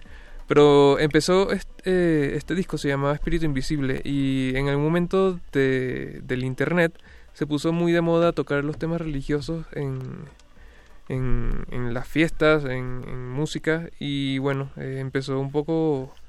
Este disco es un poco de eso, de, tenía todas las canciones eran referentes a, a religión, pero con... Por eso se llama Tierra Sagrada esta. Sí. Oye, Ya. pues eso está muy interesante. Y, de- y Cónchale. deductivo. Y de yo eso- diría intuitivo. Antes de eso escuchamos a Mario con este temazo que se llama... Buenísimo. ¿Cómo se llama? Eh, Ah, no, hay onda. no hay no onda. hay onda. Que si no lo re- si no saben quién es Mario, tal vez lo recuerden de canciones como El muchacho satánico. El muchacho satánico, qué barbaridad. Me acabo de desempolvar la mente así bárbaro. Me Son fui a me fui cuando Rulo, Sopitas y todos reinaban en la radio. La FM. Sí, reinaban la FM. Qué bárbaro. ¿Qué pasó con eso? ¿Cuántos años? ¿Ya no? No, ya, ya están Nah, cosas todavía. de la FM. Todavía. Ah, Bueno, bueno. Algunos Bueno, tienen sí. apariciones Esporádicas. de- esporádicas. Pero fíjense que qué chistoso los caminos del subconsciente y de las generaciones y los discos y los sellos independientes que estaba la Happy Five eh, nació, creció, se desarrolló, murió como todo en esta vida y luego pusimos a Tony Gallardo III que atiende a otro momento histórico de la cultura musical cuando se dejó venir toda esta onda de los macuanos, 714, Mm, el, 714. el post, eh, o sea, como esa generación post alter- alterado, post tribal, que no- a veces digo que el tribal duró dos semanas. Sí. Sí. Pero todos vienen, o sea, como ese primer boom viene de un sello que no están ustedes para saberlo ni nosotros para contarnos del que se ha hablado mucho por acá, que es Coco Bass. Ah, claro. ¿Es Coco Bass o Coco Bass? Mm, dependiendo. Empezó como Coco Bass y de repente nos internacionalizamos y dijo, y- ay, ¿y por qué Coco Bass? Es una de las mejores respuestas que has, Gracias. que has dado al respecto, Gracias. querido. Y de los comentarios más puntuales que has hecho. Los más reales. Ajá. Este, sí, Coco Base estuvo chido, estuvo chido, fue una buena época, pero ya murió. Pero eh, digo que está divertido, eh, fue, fue un sello por internet, entonces nos encargamos como tres personas de, de armar un poco de contenido, o sea, eran 40, como cuarenta y tantos releases tuvimos. Y, y estuvo fino, estuvo fino, conocimos gente de todos lados. De México bastante, y por eso estoy aquí. Ahí conociste a nuestro querido Joan. Eh, Tacón de sí, Oro. A, a todos los de Tacón de Oro los conocí por ahí. Ya. Eh, a Tony Gallardo, a Matilda Manzana, con quien luego viví. Eh, a Uchal, que le mando un saludo, que nunca escuché la radio. ¿Auchal también tenía un proyecto musical? Él era como... Él, él es, es ilustrador, entonces nos hacía portadas y así. Ya. Chido. ¿El, te- el logo de la palmerita era de usted? ¿De Auchal? Eh, la dibujada, sí, la dibujada. La original la hizo Tony Gallardo. Que Tony Gallardo por ahí anda todavía en Facebook echándose unos chistes. Siempre. Y a veces, y a veces está... Es, o sea, so- de repente tiene una inteligencia tan... Tan chueca, por así decirlo, que no sabemos si es un genio o, o ya deberíamos clausurarlo un poco. O un charlatán. Mm, yo creo que. Entre genio y charlatán. Gavilano Paloma. Mm, sí, como sea, eh, hay un registro en internet, como todo. Entonces, si quieren revisar todo lo que sacamos, de esto que está sonando de fondo desde el All Boys, que también salió en Cocobase. Entonces, eh, cocobase.net. Cocobase con. termina con doble S. Y esto fue publicidad. Muy bien. Me parece perfecto. Mensaje pagado. Me parece que, que ahora nuestro subsidio va a ser de Coco Base. Ok, va. ya revive Coco Base. No, ya la- lo que murió, murió. O También. sea, no lo, no, no lo retomaría. Y el Happy Five No. de mi época. y no, tengo Facebook. Y no tengo fe. Sí, exacto. y todos nuestros seguidores están en Facebook, entonces ya, ya, ya, no, ya, no, ya no sé qué pasó con eso. ¿Qué creen que sea lo más cool de la próxima temporada? ¿No tener Twitter o no tener Instagram? Ninguna de las dos, ninguna, o sea, como yo siento que hay una tendencia próxima a gente que solo usa el correo electrónico. ¿Crees? Tener un De hecho ya conozco, ya conozco, ya conozco gente que, Ah, yo quisiera que ser solo de se esos. contacta por correo electrónico. Yo quisiera ser de esos. Pero, pero como un programa de radio. Ah, ¿Tú dices el programa de radio o lo- en lo personal? No, en- ah, en lo personal. Ah, en lo personal. sí, Ah, sí, esto que decía que está de estas moda no proyecciones del futuro. Ajá. Algo feo va a pasar con Mark Yo, Zuckerberg. yo- yo tengo dos amigos con los que solo me comunico a través de Hangout. No, Wow. eso está muy raro. Nos tenemos en Facebook, en WhatsApp, pero solo nos comunicamos por Hangout en horario laboral. Yo tengo Órale. un amigo con el que me comunico co- vía SMS. No es cierto. Sí, bueno, lo- la, la, la aplicación de, de mensajitos que, que si estás conectado a internet no, Claro. no te cuesta, pero sí. SMS. SMS. SMS. Con SMS. Yo tengo un Ey. amigo con el que solo hablo por Skype. Ah, no, no es cierto. Tengo- Eso es más que un amigo. No, no es cierto. Tírame un bipazo. Ojalá supiera. Deberíamos de cerrar con el Viper. El baile del Viper. El baile Mira, del son los Viper. 53. Oye, ¿con qué, ¿con qué quieren cerrar? Eh, Tengo. yo digo que con una de la que una de las que escogió Eduardo Luis, que es Joan Osborne. Mm, no, no, o sea, ¿por no, qué? no, O sea, ¿por qué? God is great, pero no, gracias. o sea, si hay que elegir. Bueno, qué bueno, qué bueno.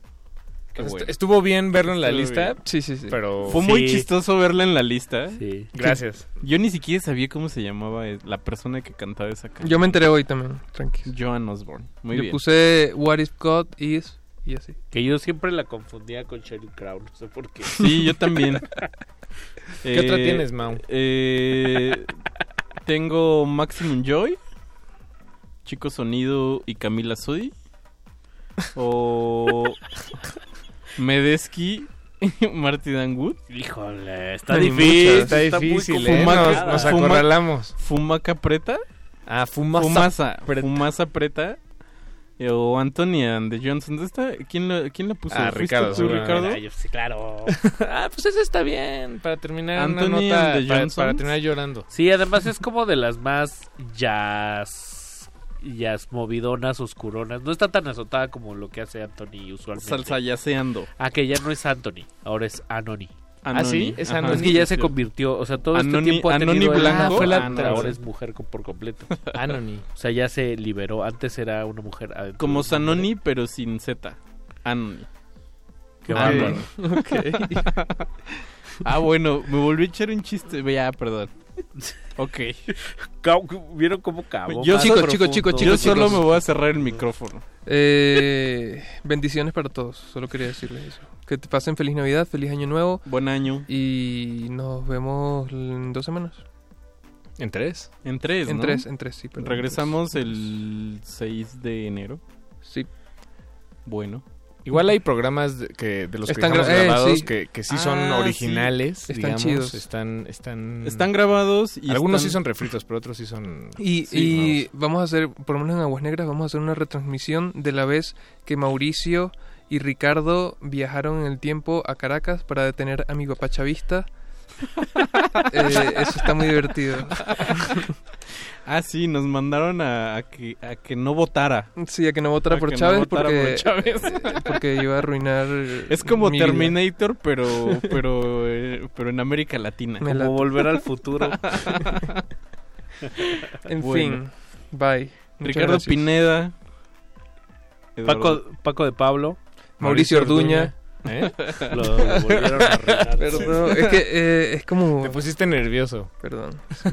Pero Eduardo Luis Hernández. Eh, Hernández. Paco de Pablo y Mauricio Orduña y Ricardo y, Y Andrés, Ramírez, que nos acompañó en esta maratónica transmisión. Muchas gracias. Muchas gracias. Fueron dos horas, ¿ok? Dos Lo horas. logramos. Lo logramos. Vámonos. Estuvo menos pesado que la vez que pusimos canciones que nunca pondríamos. Oye, ¿y eso lo hicimos dos horas? Qué Sí, mal. no, me, horas. me dolió el- Esa cruda me duró Sí, yo salí una con dolor de semana. cabeza. Sí, a mí Yo me dolió la Sí, cabeza. cierto. Bueno, ya. Bye. Bye. Gracias. That dog had his way with me.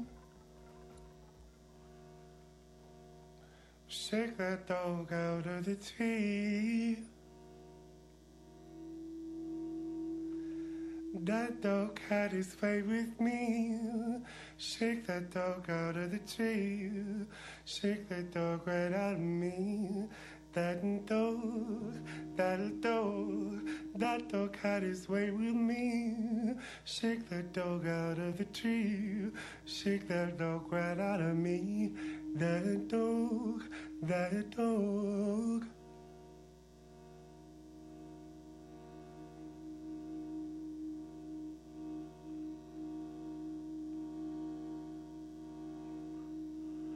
That bird came at me with a knife. Told me she wanted my life. Shake that bird out of the tree so that everyone can see. Shake that bird right out of me. That bird, that bird. Shake that bird out of the tree Shake the bird right out of me. That bird, that bird.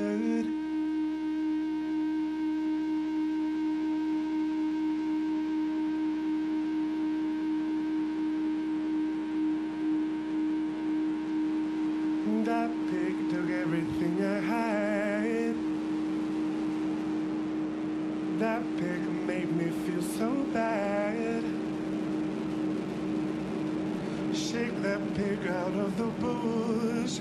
Now let's give that pig a push. Shake that pig right out of me. That pig, that pig. Shake that pig out of the bush. Now let's give that pig a push. Shake that pig right out of me. That pig, that pig.